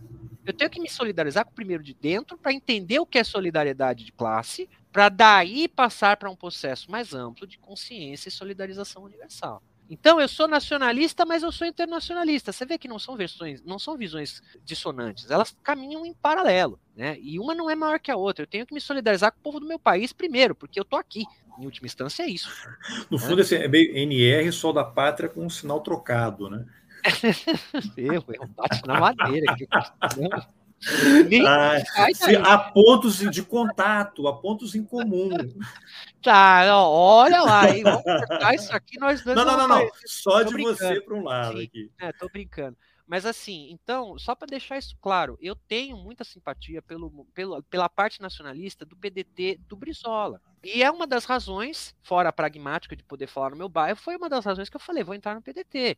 Porque é um partido de esquerda que eu vejo que realmente tem essa preocupação, tem a preocupação, por exemplo, com o sistema financeiro global, não do judeu, do capital, não, o sistema global financeiro do capital. O Brizola era um que denunciava o processo global do capital entende? Então, assim, eu tenho simpatia por esse lado. Mas é isso, a gente, eu entrei e comecei a ver que essas outras pessoas também entraram. E assim, eu tenho percebido que por pragmatismo e por capital, essas pessoas elas estão ganhando mais destaque dentro do partido. Porque por pragmatismo é o que eu falei, um coletivo com o dever da esperança, querendo ou não, está dando espaço para esse pessoal crescer. Pô, o primeiro grupo que eu entrei em contato para denunciar o Farinaz e os discursos ultra-reacionários dele foi a PDT Diversidade. A Amanda nem viu, a, a presidente do PDT, ela nem viu a mensagem que eu mandei. Eu mandei com print, falei, Amanda, olha o que está acontecendo aqui em São Paulo, isso, isso, isso, esse cara vai ser candidato. E uns posts do, do, do, do Machado e não sei o que, falando, ah, porque o Duda, o, falando uns negócios absolutamente transfóbicos. E como que é ela que é presidente de um, um grupo de, de diversidade não tá nem aí para uma denúncia que nem viu a denúncia. Ah, ela não tem tempo. Tem tempo sim, porque uns meses antes, em outubro do ano passado, ela, ela veio me mandar um inbox para dar uma reclamadinha, porque eu tinha reclamado publicamente que as zonais estavam largadas as baratas. E aí ela veio no meu inbox e falou: não, não é bem assim, veja bem. Então, assim, ah, legal, para abafar uma crítica, vem falar no inbox. Para receber uma crítica e recompartilhar, retransmitir, não, não fala nada. E ainda em público, eu vi um post que me deixou indignado uma vez, um dia desses aí, de ela minimizando a questão da NR. Como é que você minimiza uma organização que é contra a existência de gente que você defende? Deveria ser o primeiro grupo dentro do partido que deveria estar tá berrando agora para, para a campanha, para a campanha. Mas não. Aí é o que eu acho que é uma das questões que o PDT sofre, é essa questão de um engessamento burocrático por conta da forma como o partido é organizado, que permite que esse tipo de situação aconteça e por conta dos signos em comum, nacionalismo, trabalhismo, que os fascistas têm, eles acabam entrando. É como o Júdice fala, né? O nacionalismo é um tobogã para o nazifascismo e para o reacionarismo, porque eles têm a pátria em comum. E a mesma coisa que tem, eh, sei lá, o comunismo também tem esses pontos em comum de toque com o discurso reacionário que é a defesa da soberania nacional contra o interesse estrangeiro. Então é através desses pontos de intersecção, para finalizar, que esses grupos se comunicam. O PDT foi um ninho confortável para eles, porque já tinha tudo ali. É um partido pequeno, desorganizado, com pouca verba, que eles precisam de candidatos e que tem uma militância engajada em torno de um nome e não de uma ideia, e de um livro e não de um sistema de teoria política. Então a gente, plau, a gente consegue encaixar isso junto com a imagem deles. E é o que eles estão fazendo, e aparentemente não vai terminar, como a gente viu num desses umas lâminas aí, eles têm projeto para depois. E aí, para terminar. 2026. O grande risco que a gente tem enxergado, a gente, eu e outras pessoas que estudam isso, é a esquerda não está dando muita bola para isso. Os partidos que estão com essa gente não tá nem aí, pelo menos no público, deviam parar a campanha na hora e expulsar essas pessoas e já receberam denúncia. O Lupe recebeu denúncia pessoal. Eu conheço a pessoa que denunciou para ele numa reunião. Então, eu sei que ele ouviu isso e eu sei que ele contemporizou por interesse e cálculo político, provavelmente. Não sei, mas é o que me parece. Não, inclusive, no domingo, o dia que saiu a matéria do Tab Wall lá, que a Letícia fez denunciando a NR no PDT, o PDT soltou uma nota uhum. oficial negando e que havia um único caso, que o cara já tinha saído, que seria o André Bicho Solto, que teria sido expulso. Quer dizer, para o PDT soltar uma nota oficial, é porque para dentro o bicho está pegando, né? Eles estão embarreirando para não ter uma briga pública, mas para dentro o negócio não deve estar tá fácil, não. Exatamente. É o que eu falo, a gente tem que arrumar a casa antes da visita chegar. Não adianta arrumar a casa com a visita dentro. O que esse, porque aí a hora que você arruma a casa com a visita dentro, ela vai ver todas as bagunças que você tem. Então, assim, o que eles não fizeram nesses últimos anos, eles não arrumaram a casa do partido. Eles permitiram que esse tipo de, de, de, militância fosse amorfa e foram permitindo as pessoas entrarem mesmo com denúncia, porque denúncia de, de infiltrado tem desde 2018, 17. Aí eles falavam, ah, está sendo ferrado, não permite dupla militância. Pô, mas até aí não permite. Como é que você sabe se é dupla militância se você não tem a lista do pessoal público do NR? Mas você tem claramente pessoas que se dialogam. E pelas pessoas que se dialogam, não é tão difícil de, de alguém. Pô, eu que sou um Zé Ninguém consigo saber essas coisas todas. E alguém que recebe verba do partido para estudar essas coisas online, não tem como saber? Claro que tem saber, tem como saber. Mas é de novo, muitos desses já são cooptados. Já tem uma afinidade de discurso com essa galera, como a gente viu o Bruno. O grande risco para gente, para gente progressista, para gente de esquerda, do futuro, e até para quem é de direita, tá? Porque isso é um risco nacional. O grande risco que a gente corre é assim: 2000 2013 a 2016 foi aquela maluquice que todo mundo caiu, foi nas manifestações, não sei o quê, e a gente começa a perceber que não era bem assim aquele pessoal era apolítico. Eles não, eles não têm consciência crítica política, nem fundamento teórico, nem nada. Não é crime. Mas o problema é, você tem gente ali que compra discursos muito fáceis quando eles são vendidos fácil. Lavajatista, morista, é, e essa galera toda. Esse pessoal não morreu. Esse pessoal vota. E esse pessoal tem afinidades políticas. A partir do momento que a candidatura do Ciro está trazendo essas pessoas para a órbita dele e do PDT, e essa galera ultra-reacionária está trazendo essa militância para o discurso reacionário, e depois o Bolsonaro perdendo, muita gente vai deixar de ser bolsonarista e vai procurar um outro grupo de circuito de afetos. O grande risco, eu vou repetir e sublinhar o que eu vou falar agora. O grande risco é que a militância cirista, pelo menos uma parte dela, se ultra-reacionarize por conta da falta de consciência crítica que a base do partido não fez e por conta de por não ter feito permitido que essa direita ultra-reacionária alfabetize eles, por assim dizer. Porque é a dinâmica da radicalização, né? O fato do Ciro estar tá adotando esse discurso radical, agressivo e, e, e misógino e anti-aborto e tal, é um apito, ele está soprando um apito. A quantidade de gente que eu conheço que votou no Aécio em 2014 e aí teve aquela confusão toda, são todos bolsonaristas, todos. Quer dizer, uhum. aquilo ali falhou, next. O que vem, o que vem na sequência. É Exato. isso que vai acontecer. E é isso porque e é por isso que a gente está desesperado, porque ninguém, parece que ninguém está enxergando. Agora, o que, que você, você já fez uma reflexão? O que, que vai ser do PDT depois de domingo? Né? Porque daqui a pouco, se bobear, a, Simone Tebet vai ter mais voto, né? Ela já passou eu acho possível, em São Paulo, eu, né? vai ser, o que, que vai ser o PDT? Ele vai continuar no PDT? Ele vai sair do PDT? Vai buscar outra sigla, já que o PDT está coalhado por esse pessoal ultra-reacionário, vai ser o que do partido? Não, eu tenho uma teoria. O, o Ciro ele já capitalizou essa militância fanática. Que vai segui-lo. Que vai segui-lo. Tá? Ele, ele, conseguiu, ele conseguiu eleitor não para o PDT, Porque, de novo, o, dever da esperança que é a militância do partido não tem um logo do partido. A título de efeito, a pessoa é cirista, ela não é pedetista, entende? Essa capilarização que ele conseguiu de militância não vai ficar, É, não vai ser um fiel ao culto- PDT. Já tem um culto à personalidade. Você tem o ao lulista, não importa o que o Lula fizer, não importa o que o Uhum. Bolsonaro fizer, não importa o que o Ciro fizer. É isso, é um culto. Então, e tem o livro mágico, né? O livro místico que é o, é o PDD. Então, na minha leitura, o que acontece? O Ciro tem um capital eleitoral. A gente está falando que é 6, 7%, mas assim, a tendência é que aumente, porque ele vai captar o pessoal bolsonarista da franja também. E o pessoal antipetista da franja também. Até porque, se tudo der certo, em algum momento o Bolsonaro e os filhos serão presos. A justiça vai funcionar de alguma forma, É, o espero. Ciro eu não sei, porque o Ciro não tem nenhum crime que eu saiba, né? Não, Mas o não. Bolsonaro, O certeza, Bolsonaro. Não, digo assim, o Ciro vai capitalizar porque o Ah, Bolsonaro vai ser o- preso. Isso, isso, isso. Ele, Ele, vai o capitalizar. Ciro vai capitalizar, porque esse pessoal vai migrar, porque o Bolsonaro Sim. vai ser preso em algum momento, eu espero. E ele já está capitalizando, é por isso que a gente sabe que ele vai continuar fazendo. O discurso dele já está assim, né, não vai parar do nada? Não vai. E é gente que vota. O cálculo político é esse. É gente que vota. E eu já ouvi isso dentro do partido. Não, você não se preocupa, porque no fim a gente conversa com eles, cara, mas é porque eles votam, eles têm que votar em alguém. Falei, é, mas você vai votar com eles, depois você vai ter que sentar com eles. E eles vão falar as teses doidas deles. Né? Então, assim, só. O nosso, o nosso pânico que está acontecendo agora, a gente está tudo que nem canarinho de mina. A gente está tudo cantando, gritando. Por quê? Ninguém ouve, quem devia tomar atitudes não toma, minimiza ou abafa. Os teóricos não param, os ideólogos não param, Castanho não para, Anitabria não para, a NR não param, e eles não vão parar.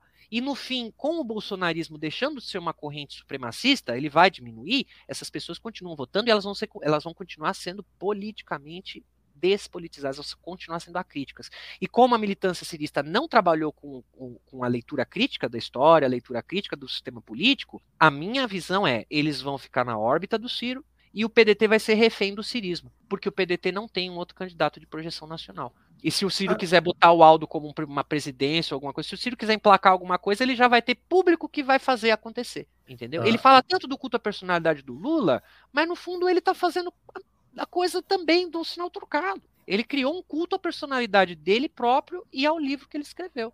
É. E é Agora, isso que eu acho que vai acontecer.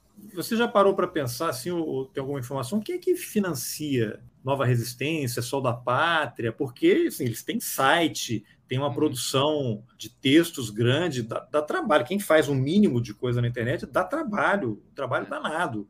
Tem podcast, tem um monte de coisa. Quem é que financia esse pessoal? Que conexões Há conexões Olha, internacionais? eu acho isso? que daqui a alguns anos a gente vai descobrir que foi, foi um povo da Rússia. Foram, eu tenho a impressão que daqui a uns anos vai ser descoberto. Pessoal do Dugin. Organizações ultra-reacionárias russas financiam isso globalmente, assim como os Estados Unidos e o Steve Bannon financiam globalmente o lado deles. Como é feito isso desse lado, eu acho que o outro lado deve operar da mesma forma. A Rússia opera com canais de informação e desinformação russa há muitos anos. É o RT, é a Sputnik e outras. Então, essa, essa tática já existe. Eu acho que é questão só de descobrir os elos e um Wikileaks da vida que fala, olha, descobrimos aqui. Porque é o que você falou, eles têm uma estrutura. E, e como é quem banca essa estrutura? Todo mundo ali vive de renda para poder fazer isso? Não. Então alguém está bancando. Esse alguém, eu, eu tenho quase certeza que não é o PDT, tá? O PDT aqui, ele está sendo usado. O partido está sendo usado. E pessoas oportunistas dentro do partido estão se deixando usar porque acham que vão domar a besta do fascismo. Mas não vão. Porque historicamente não se doma o fascismo, com o fascismo não se dialoga, porque eles se engolem os outros vivos. Ele, eles assumem os signos e depois expulsam aqueles que não têm a ver com o signo que eles reassumiram. É isso que eles fazem, historicamente, é só estudar um pouquinho. É, parece até pedante quando a gente fala, né? A gente da esquerda fala, estuda história, estuda história, mas não tem o que fazer, tem que estudar mesmo, porque o que acontece é que nem, o, de novo, a arquitetura da destruição, aquele documentário. Quando você começa a entender os processos históricos, não que eles se repitam igual, mas eles traçam paralelos de padrões. E com esses paralelos a gente consegue ficar alerta para ver, opa, tá acontecendo um recorte que eu vi acontecer em Weimar, tá acontecendo um recorte que eu vi acontecer lá em São Petersburgo, né? Lembra uma, uma eu entrevistei o Michel German, né, que é um historiador ah, eu adoro do. Rio de Janeiro, tem aquela história, né, se a, aquela frase, se a história nos ensina algo, né, ou a história nos ensina, não, a história não ensina nada. Cabe a gente tentar entender, interpretar e ver o que, que a gente pode fazer para que essas coisas não voltem a acontecer, né?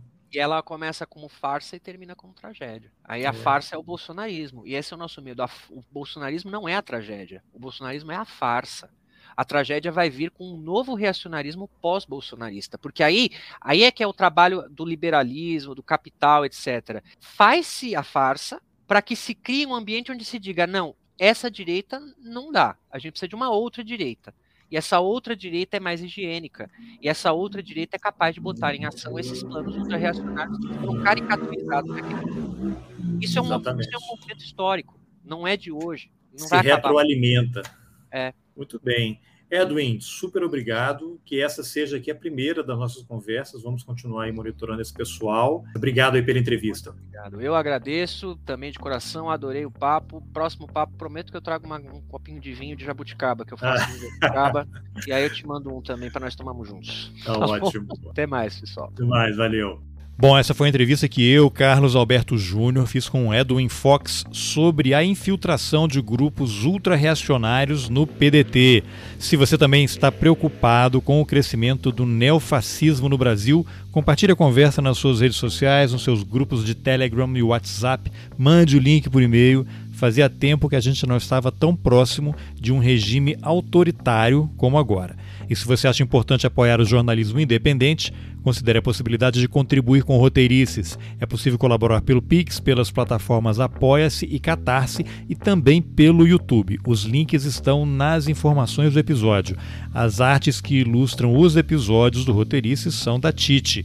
Por fim, eu lembro que o Roteirices agora tem um canal no YouTube. Entra lá, assina, compartilha. Essa entrevista com o Edwin já está lá. Obrigado pela companhia e até o próximo Roteirices. Valeu!